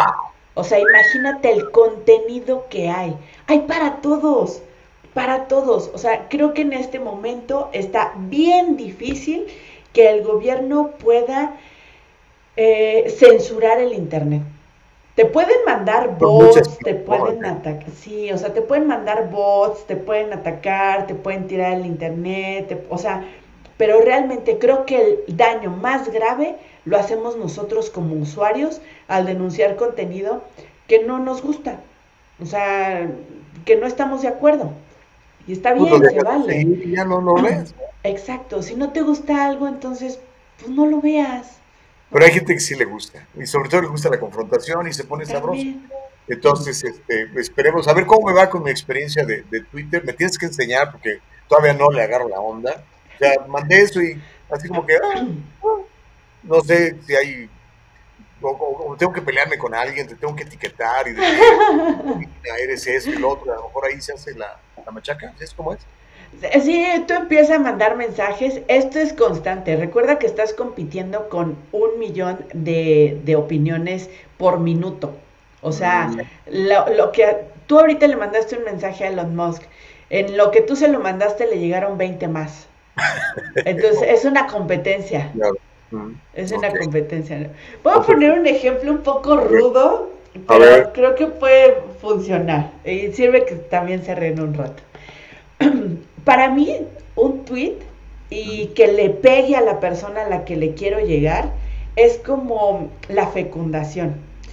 Llegan los espermatozoides y llegan cientos de espermatozoides al mismo tiempo querer compartir y llegar a fecundar al óvulo. Creo que es lo mismo. O sea, en este momento tú eres uno de esos espermatozoides que está compitiendo por pegarle al óvulo y en este óvulo es Elon Musk. Entonces, síguele compitiendo. Síguele compitiendo y en algún momento vas, vas a llegar, vas a ser ese espermatozoide que llegue a la persona a la que etiquetaste y te conteste. Por eso es que cuando, cuando un- una persona, una figura pública, le contesta a un simple mortal como yo, es como, wow, o sea, mi mensaje le llegó y lo vio de entre seguramente miles que recibe al día. Entonces, eh, cada vez que se lee un comentario, que se opina, que le dan like a tus, a tus opiniones, es realmente un logro. Y entre más opiniones te compartan, te comenten, te respondan, vas a ir subiendo de nivel y de seguidores en Twitter. Ok, Entonces, por ahí le vamos a dar.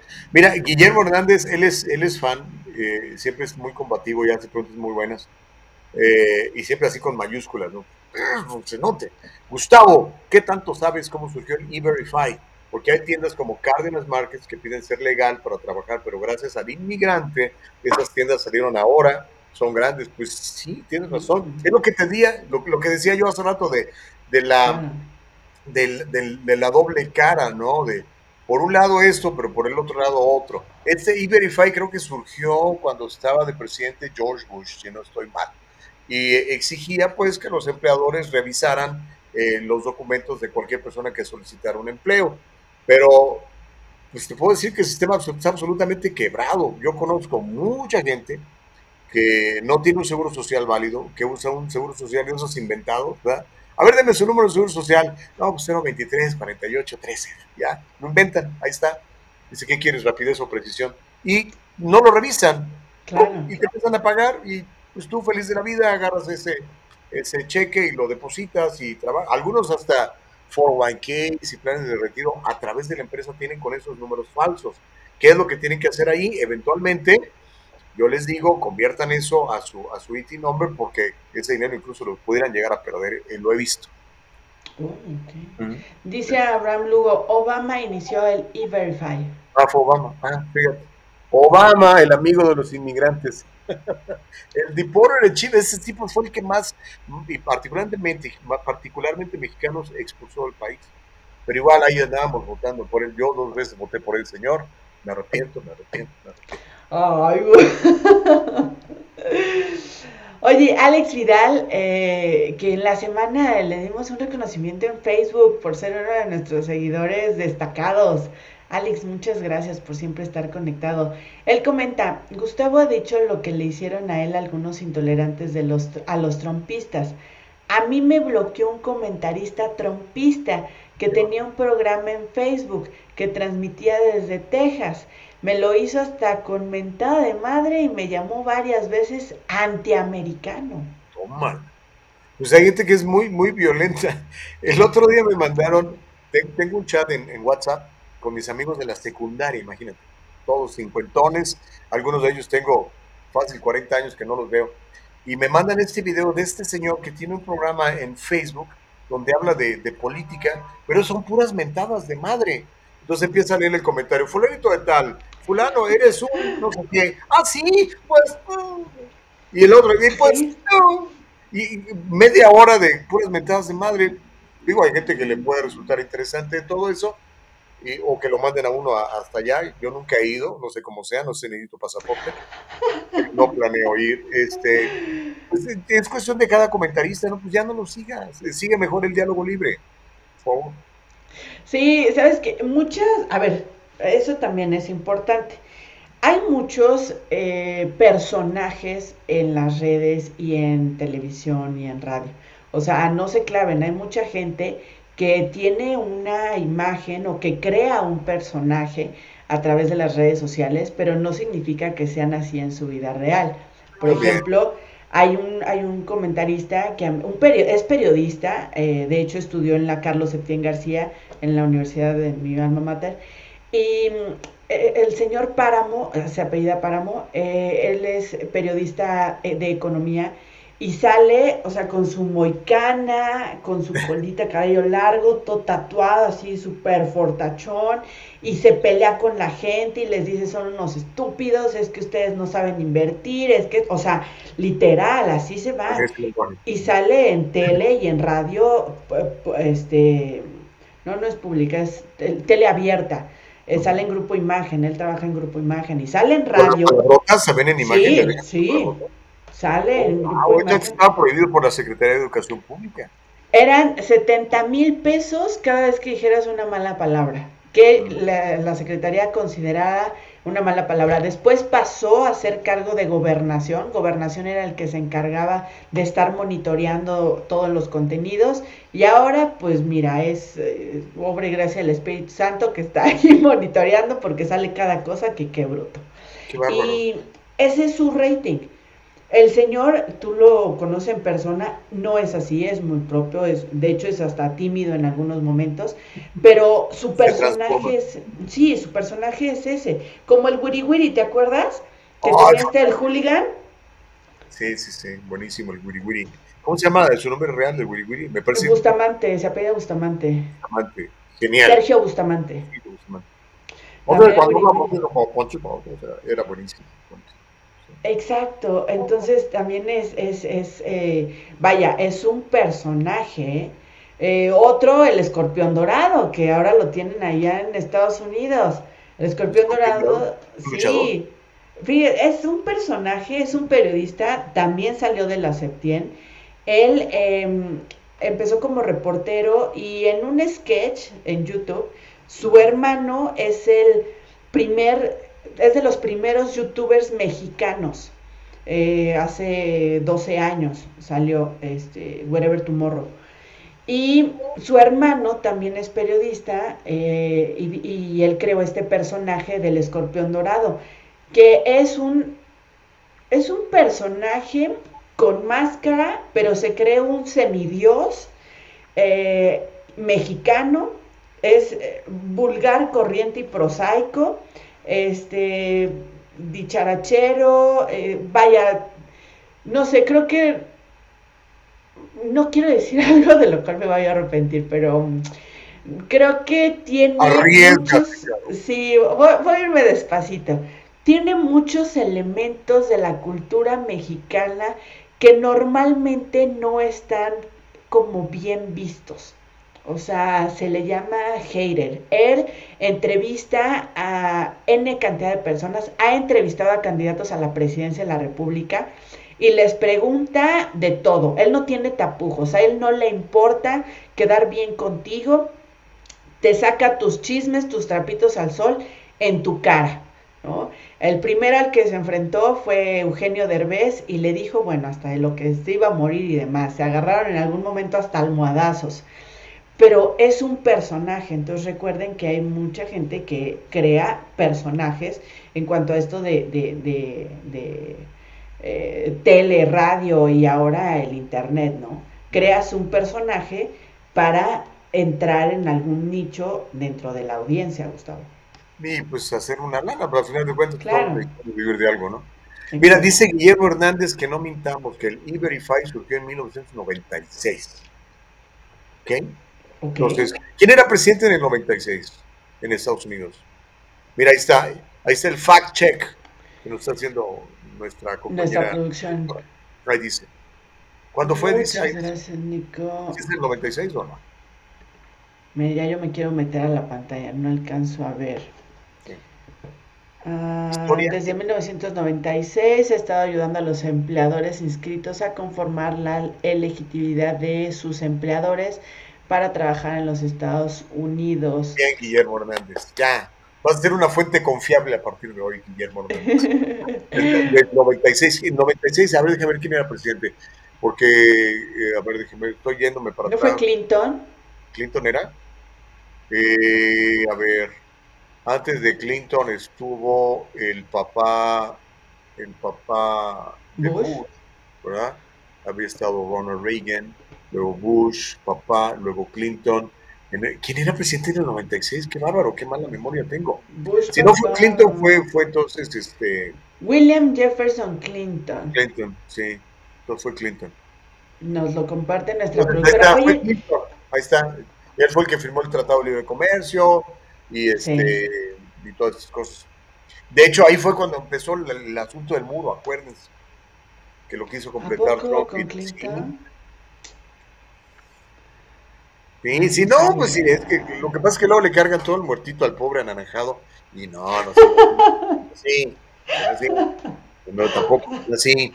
Oye, por cierto, y, y ya, ni, ya ni dije más las otras historias.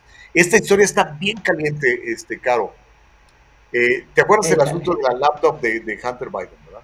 Bueno, el hijo incómodo del presidente sí se reunió, bueno, él no, pero su socio sí se reunió con Joe Biden cuando Joe Biden era vicepresidente.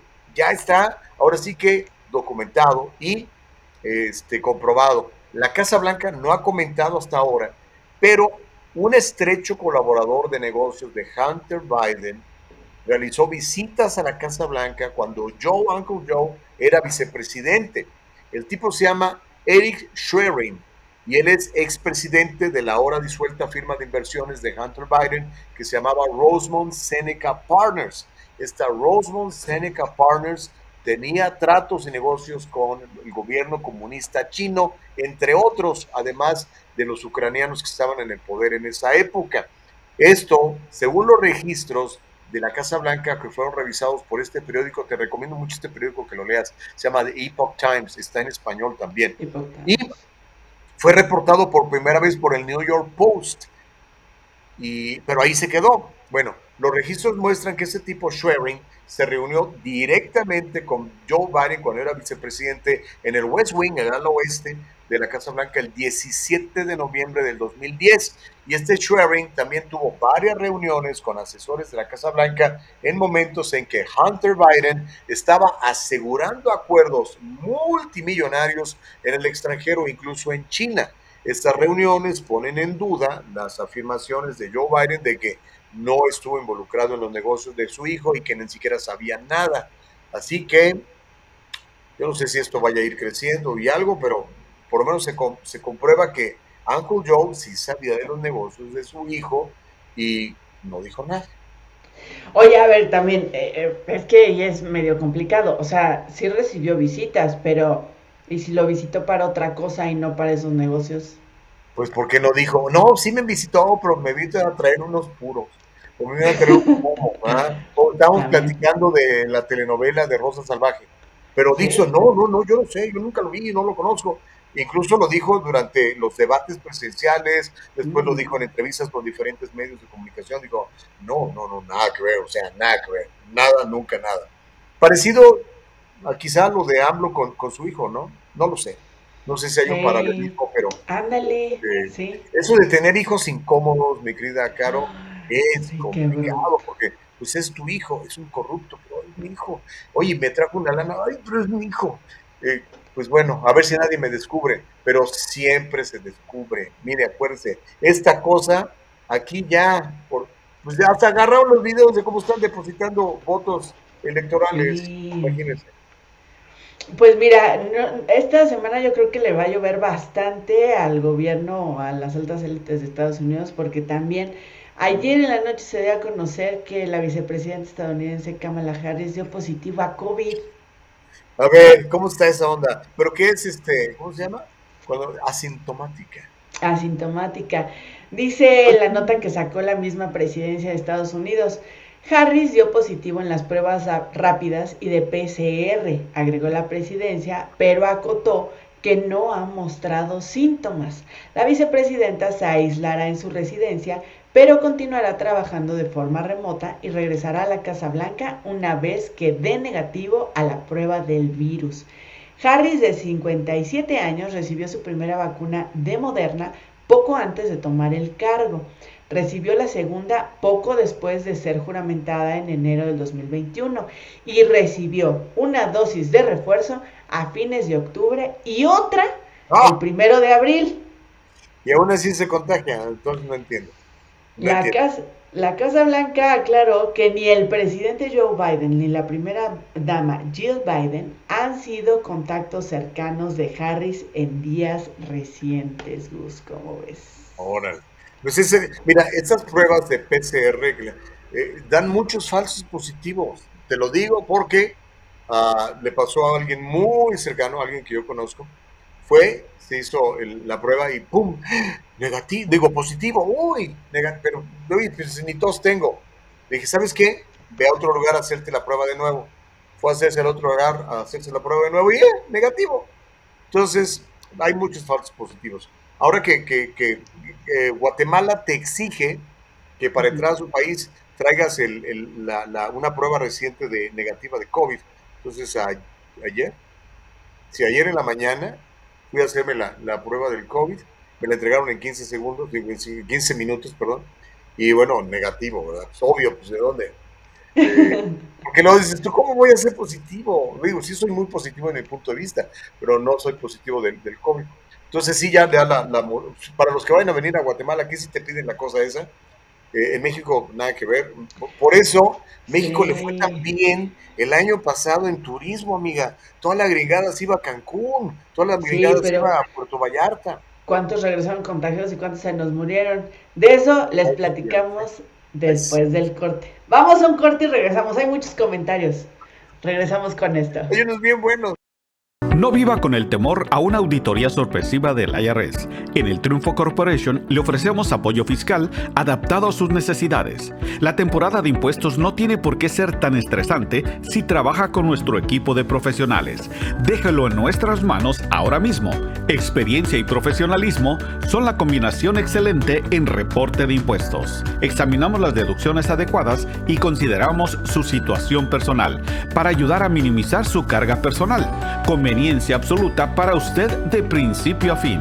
En el Triunfo Corporation brindamos una experiencia digital perfecta. Estamos disponibles para ayudarlo a poner en marcha un plan estratégico sólido. El Triunfo Corporation, localizado en el 1415 al este de la 17 Street en Santa Ana, California. 714-953-2707. 714-953-2707. Encuéntrenos en todas las redes sociales y cada semana en el Triunfo Financiero. Ok, este, hay unos, cuando- si de repente usted me ve que yo me río, no necesariamente me estoy riendo de lo que dice Caro en este momento, pero es que veo algunos comentarios que te sacan la risa, Caro. Mira Sí. ese de Myron, dice, le gusta que la vacunen a la Kamala, ja, ja, ja, ja, ja. No sé si es alburero esto o qué onda, Mayro. pero si ya lleva cuatro piquetes, entonces yo creo que sí creo que le gusta, ¿no? Piquetes y no precisamente de ron o vodka. No, no, no, piquetes de la, de la cosa esta de Pfizer, ¿no? Oye, por ahí dice Noé Contreras, salió positiva, pero a la marihuana. Sí, le encanta la mota a la señora. Bueno, lo dijo. No sé si ahora lo sigue haciendo. Espero que no, porque imagínate con las altas responsabilidades que tiene. Otro de los que, que reconoció que fumaba mota era, era Obama, pero también espero. Ah, sí. Sí, sí. Pues es No, como, no no. Elon Musk, no viste a Elon Musk saliendo fumando mota ahí en, en, el, en, el, en el podcast de este cuate Joe Rogan. Eh, Fíjate que hasta hace ocho años estaba prohibido eh, que los medios de comunicación difundieran imágenes de gente fumando, fumando tabaco, bebiendo alcohol y eh, fumando marihuana. ¿en Pero sí, en México estaba prohibido. Pero yo ya lo estoy viendo como muy seguido en todas las plataformas, redes sociales, incluso en las mismas televisoras. No sé si ya les valió y dijeron, este, pues mira, nadie se da cuenta, hay muchos medios ya que están haciendo otra cosa. Es verdad, desde hace tres años ya a nadie le importa todas estas medidas regulatorias, sino más bien quién habla en contra del presidente. Es lo que, lo que se ha visto. Eh, solamente te critican si hablas mal del presidente Andrés Manuel López Obrador. Pero en todo lo demás ya no veo ese énfasis, ¿eh? Ya no, ya no está esa situación. Y de hecho salió eh, con Peña Nieto. Fue algo que firmaron todos los medios de comunicación, fue un- el pacto por México.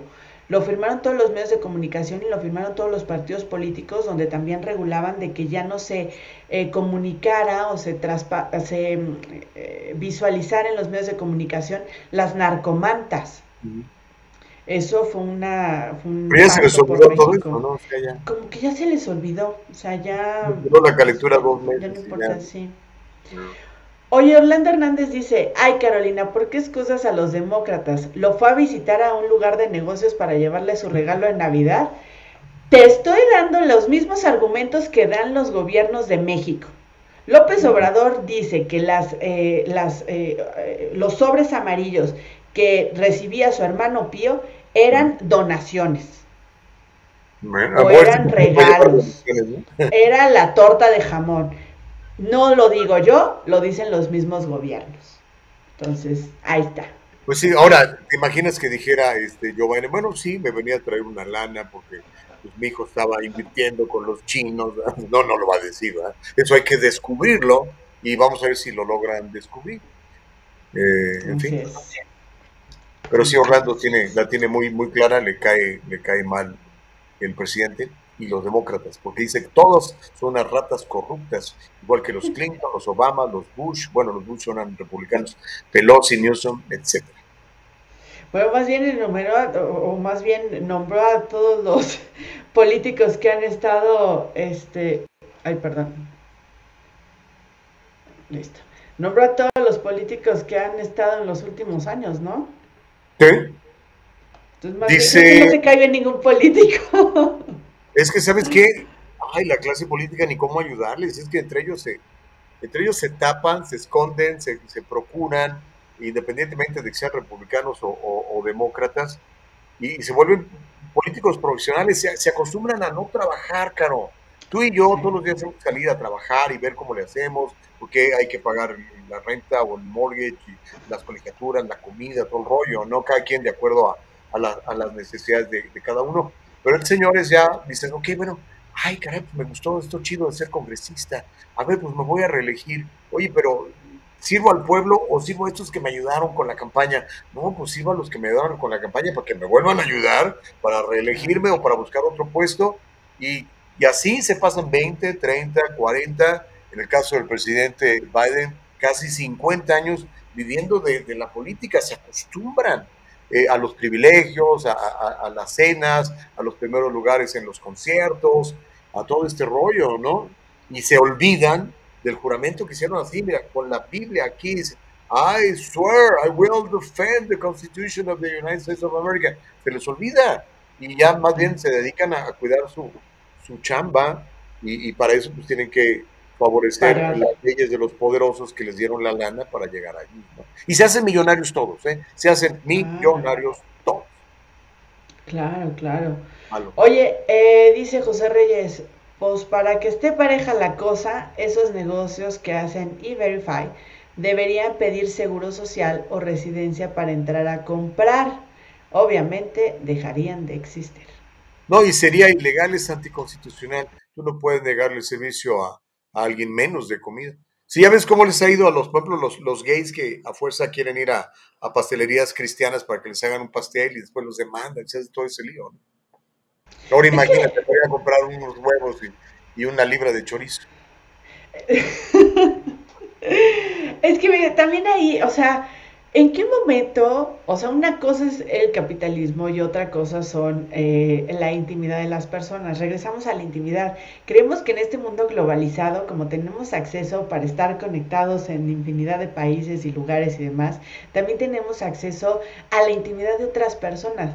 O sea, tu pastelería, ¿qué te importa? ¿Qué va a ser el pastel? Va y te va a comprar tu pastel. O sea, vaya, es capitalismo, ¿no?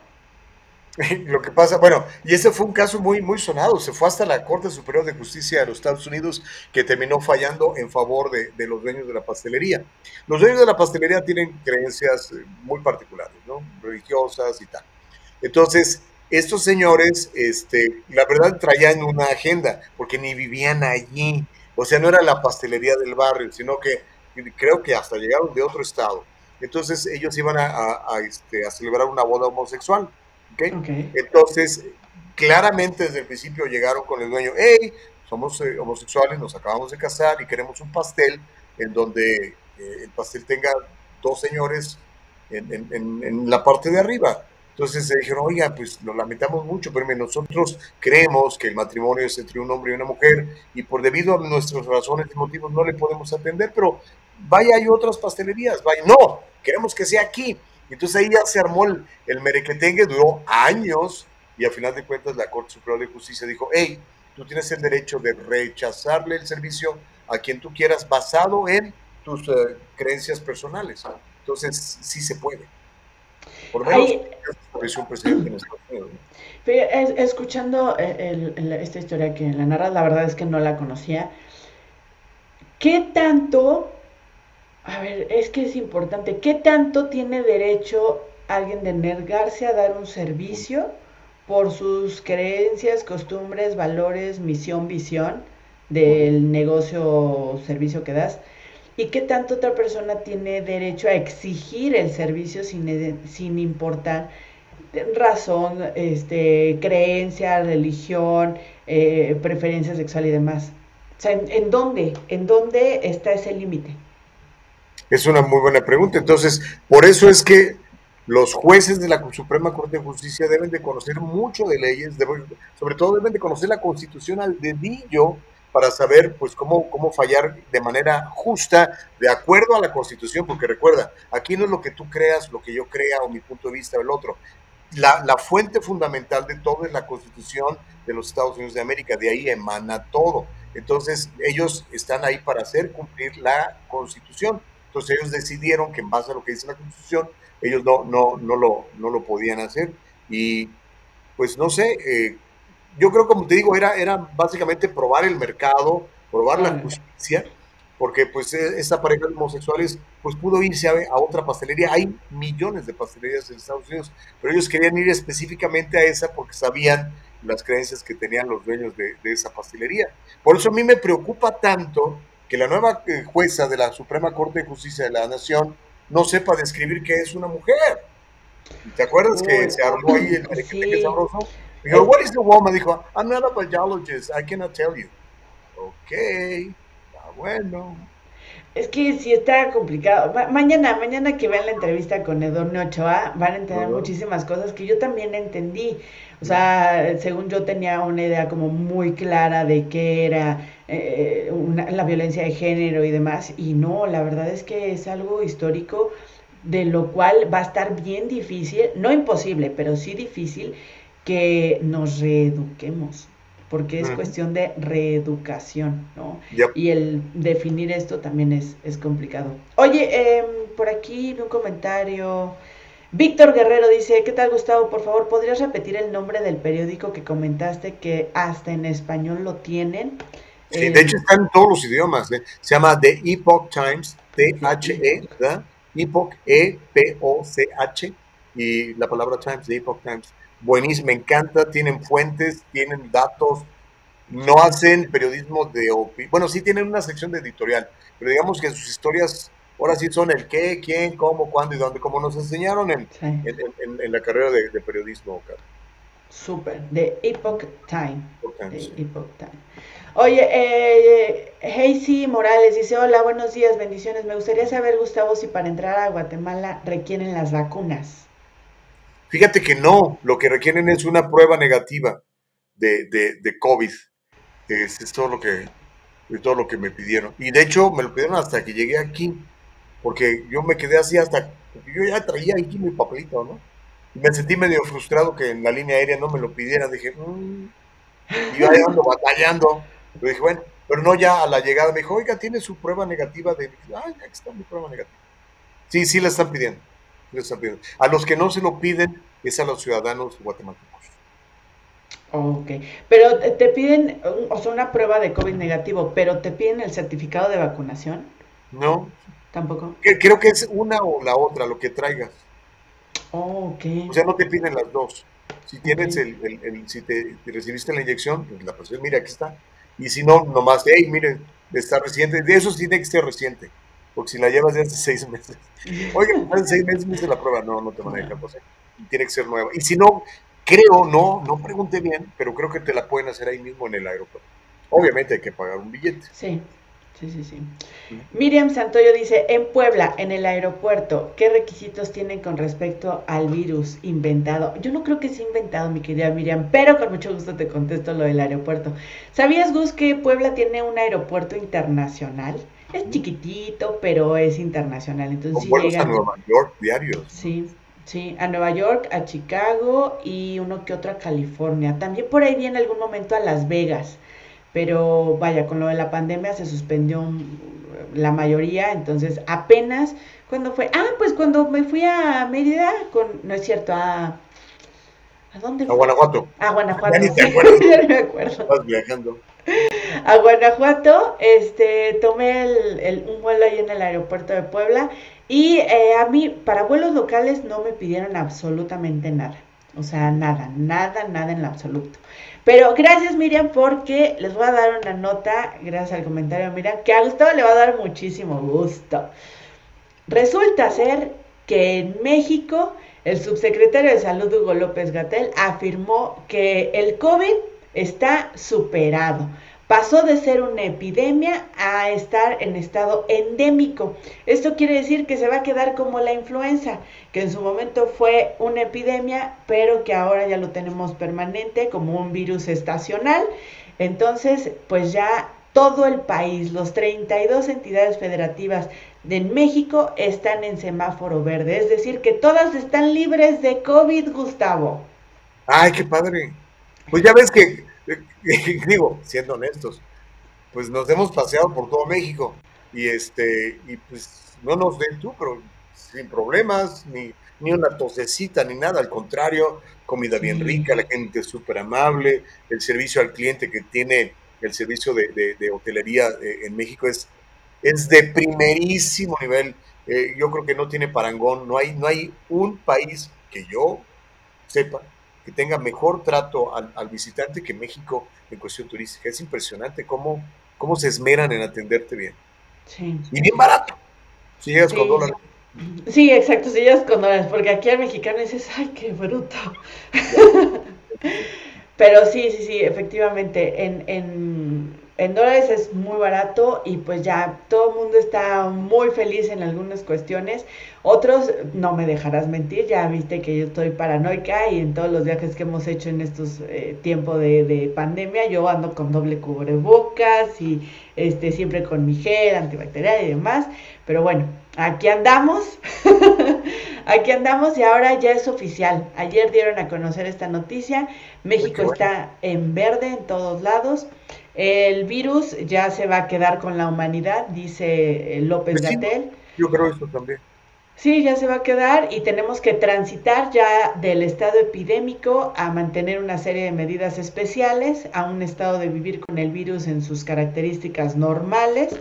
Este estado técnicamente se llama endémico, es decir, ya vivir con el virus. Explicó que, como el catarro, como la influenza, ¿no? Pasó justamente lo mismo con la influenza. Eh, en la mañanera explicaron que eh, estos virus respiratorios existen por eh, y durante temporadas de frío, como la influenza, y que ahora que empieza la temporada de calor en México, pues bueno, bajan los contagios y que esto ya se quedará permanente. También dijo que el caso de, en el caso de alta capacidad de respuesta, el país tiene una ocupación hospitalaria del 2%, mientras que en el tema de alta cobertura de vacunación se reporta el 90% de cobertura en personas mayores de 18 años. En el número de casos eh, fallecidos, México reportó un promedio de 4 muertes por día y tan solo 292 contagios por día. Eh, eso Muy también se, rápido.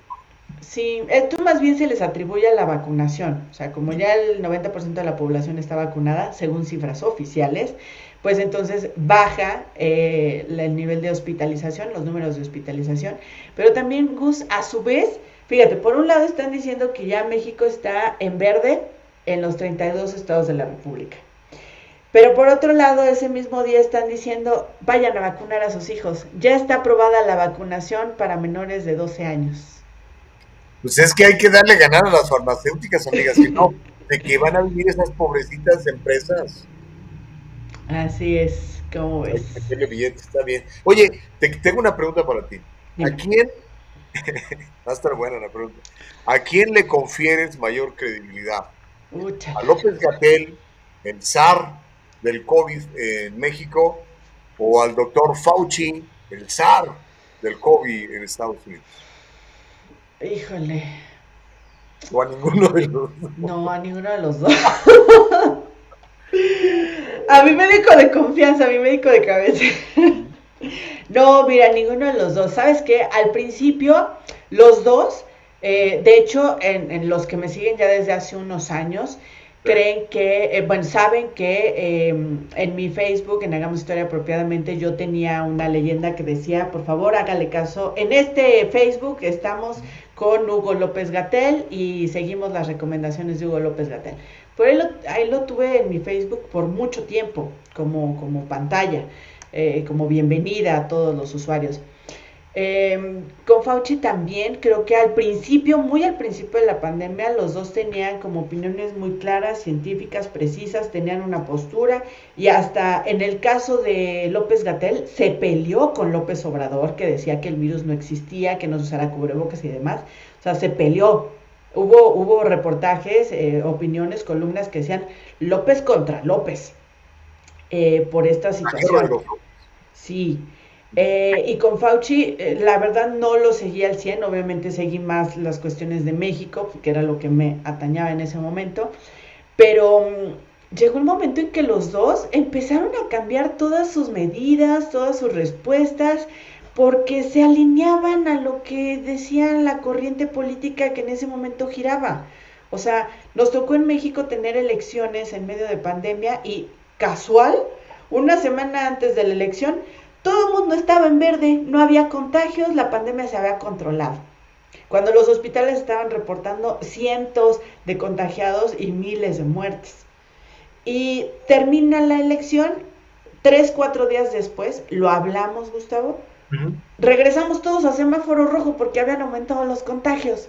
Es que como toda la gente salió a votar, se contagiaron. O sea, dices, ¿cómo, no? Entonces, la verdad es que sí llegó el momento en que yo ya decidí ni siquiera ver a López Gatel ni a ningún secretario de salud de ningún país, porque me parecían seres eh, que estaban cambiando. Iba yo a decir mentirosos, pero me, me lo Son pensé, mentirosos, lo pensé, sí. lo Son seres doctor Sí, son seres que modificaron y que prefi- prefirieron, y eso sí me indigna, que prefirieron quedar bien con sus jefes políticos a realmente reportar la salud, la salud y la integridad que les correspondía reportar y cuidar de los ciudadanos. Entonces, tacha ahí para los dos. Yo en estos momentos ya no creo en ninguno de los dos.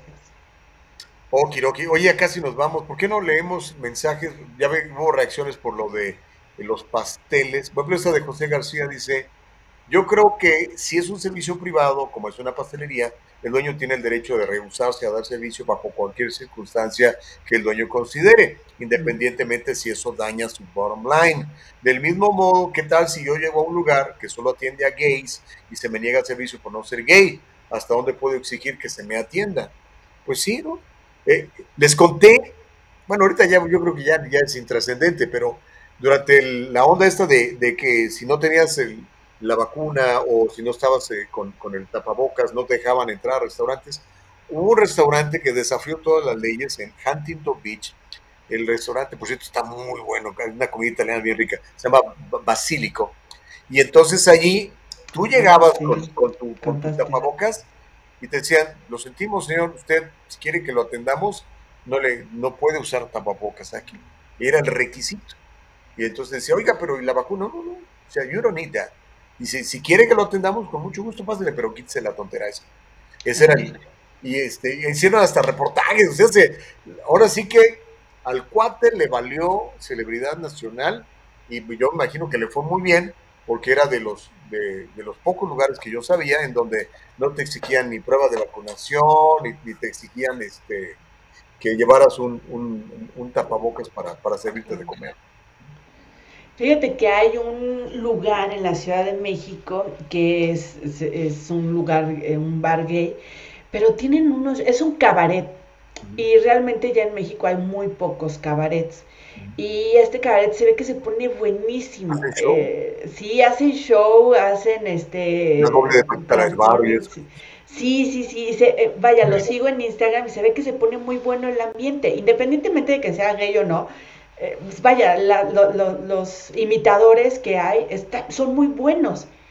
Eh, pero cuando pregunté si podía yo ir, me dijeron, ¿es usted de la comunidad? Le dije que no. Y ya no me contestaron. Entonces, ahí sí digo, chin, ¿qué tanto tenemos que respetar los servicios para unos o para otros? Así como la, la área de fumadores y no fumadores. Vaya, esta cuestión creo que cada vez nos está dividiendo más. Y a Sí, mí no ¿verdad? me dejan entrar a ese gran espectáculo de cabaret. Pues les hubieras no dicho que sí. Sí. Puedo ir con mis cuatro novias y te llevas a Oye, sí, además de la comunidad y poliamorosa. Anda. Porque también está ese, ese es otro rollo. oye. Estoy casado con cuatro esposos, aquí te los presento. O una esposa y dos esposos.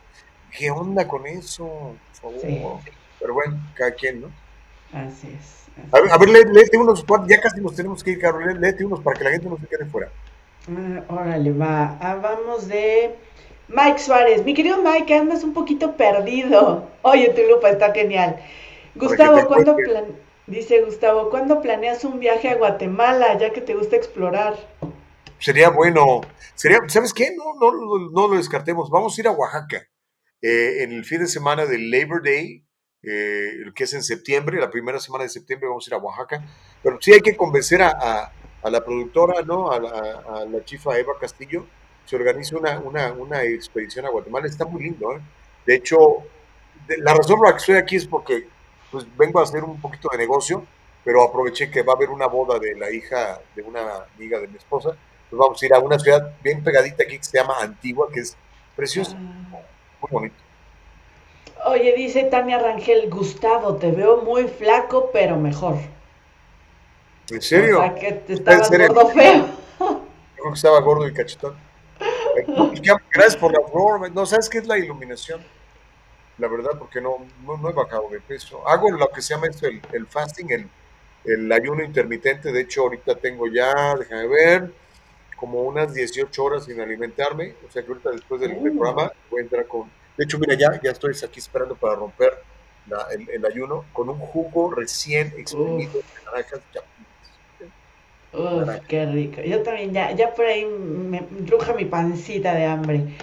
Oye, este, ay, vi un comentario aquí. El caso Johnny Depp, Gustavo. Tendríamos que hablar de ese caso. Está Es que yo no tenía ni idea qué onda. Mi esposa me puso al tanto de todo ese Sí. rollo, me enseñó el video y las acusaciones y la vieja loca y el cuate este y todo el lío.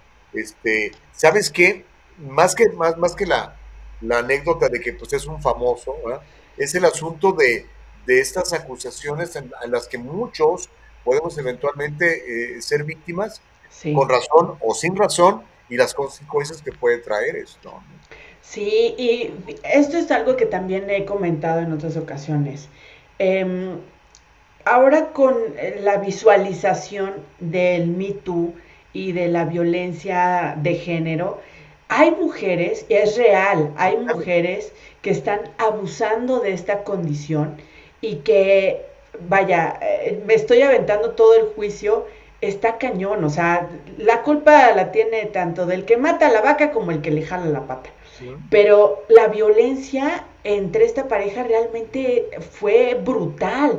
O sea, tanto de él hacia ella como de ella hacia él. Ella hizo cosas, híjole, tremendas, o sea, pr- pruebas, ¿no? Hay pruebas de esta situación. Y te puso el cuerno a Johnny Depp con Elon Musk, fíjate. Además, Además, vamos a ver si tuitea o no tuitea. además. Y fíjate, ella con este caso ahora trabaja dando pláticas sobre violencia familiar. Pero él perdió todo su, todo su trabajo. O sea, salió de, de, de- sacaron de de los la- Piratas de del Caribe, Piratas. sí. Lo vetaron. O sea, y él dice, fue lo que a mí me hizo crecer como persona, como famoso, como actor, como todo. O sea, yo creé ese personaje, yo lo hice, yo le di luz, lo, lo, lo di nacer. Entonces, híjole, está bien complicado, eh, pero sí, eh, eh, aprovechando el comentario de Noé Contreras, el caso de Johnny Depp va a ser algo que va a visualizar la violencia hacia los hombres. Y quiero invitarles, aprovechando el comercial, quiero invitarles a que visualicen la campaña de sombrillas azules.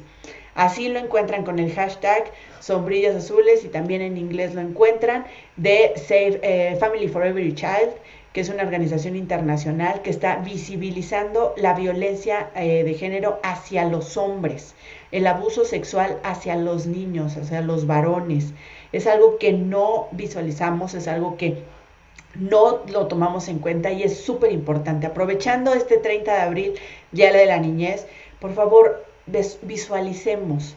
Eh, en lugar de estarle regalando juegos de Nintendo y demás, a- amo, me gusta Mario Bros, pero creo que en este momento es muy importante acercarnos a nuestros hijos, eh, niños, va- varones y mujeres, y hablar con ellos, regalarles conciencia, regalarles sabiduría, regalarles la oportunidad y la confianza de que puedan platicar con sus padres, con sus cuidadores y que no sean presas de estos delitos, de la violencia de género, tanto en hombres como en mujeres, Gustavo.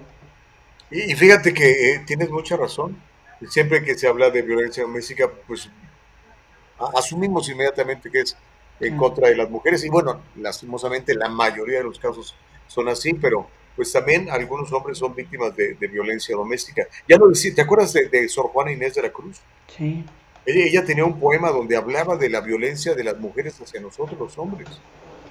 Decía, mujeres necias que acusáis al pobre hombre sin razón, sin ver que sois la... es al revés, tú, yo así de, ¿en qué momento? No, este, no, era para, no era. con- era para terminar con una nota amable. Oye, pero mañana cuéntanos todo ese, ese rollo. Oye, pero y entonces, pero y la entrevista con esta chava del feminismo y ese rollo. La, la, la grabé el día de ayer a las 8, a las 10 de la noche, 8 de California, 10 de la Ciudad de México. Hicimos la entrevista con Edurne Ochoa. Eh, les voy a ir pasando unos pequeños cortitos. Si Ah, quieren, se la avientan mañana. ¿Lo vamos a aventar? Como ¿Cómo quieren? ustedes, Que ¿la aventamos completa? Mañana que es jueves, bien. ¿Cuánto dura? Cuarenta y tantos minutos. Oh, sí está larga. Pues, Si quieren, la aventamos completa, partes, ¿no? pero... Sí, ¿no? ¿Lo hacemos por partes? Sí, sí, pero además para que nos sirva también para que la gente se enganche y vaya escuchando de a poquito. Entonces lo vamos haciendo por partes. Mañana les vamos a compartir la primera parte. Está buenísima. Eh, me contó unas cosas increíbles que yo ni me imaginaba, como esto que les compartí de, de Medusa, de que las mujeres no éramos reconocidas como seres humanos. ¿Es en serio? Hasta hace 29 años. O sea, yo tengo 33 años. De mis 33, 29, 23, no, no, no, cuatro años yo no fui humano. No eras, no eras humana. Eras ¿Es otro en serio? No lo puedo creer, no lo puedo creer. Me dejó con el ojo cuadrado, nos comparte también la presentación de su libro que habla sobre eh, feminizar la política. Le hice unas preguntas que seguramente tú le ibas a hacer, Gustavo. Ahí te, te- te hice honor, amigo. Eh, le pregunté si es, si, si el que los políticos, los partidos políticos y las empresas es conveniente que obli- sean obligados a tener cuota de género qué tanto funciona y si esto no rompe otros derechos hacia las personas que están mejor capacitadas y que no necesariamente son de la comunidad LGBTQ más o que tienen alguna otra eh, creencia o género. Nos. Buenísimo. Va a ser muy interesante escucharlo. Entonces, este, vamos, amiga, porque ya se nos acabó el 20. Nos vamos. Hoy me quedé todo el programa, me quedé chismosa todo el día. Me encantó estar contigo todo el programa, Gus. Que tengan un excelente día. Los 2 millones de dólares que te pagamos anualmente. Así es. Oye, disfruta Guatemala, un fuerte abrazo a tu esposa y hazte la de reportero todo lo que puedas. Voy a grabar algunas entrevistas por ahí en la calle, vas a. El diálogo libre está en vivo desde Facebook y YouTube. Si te lo perdiste o quieres volverlo a escuchar, entra a nuestra página de internet www.eldialogolibre.com. Todo el programa completito.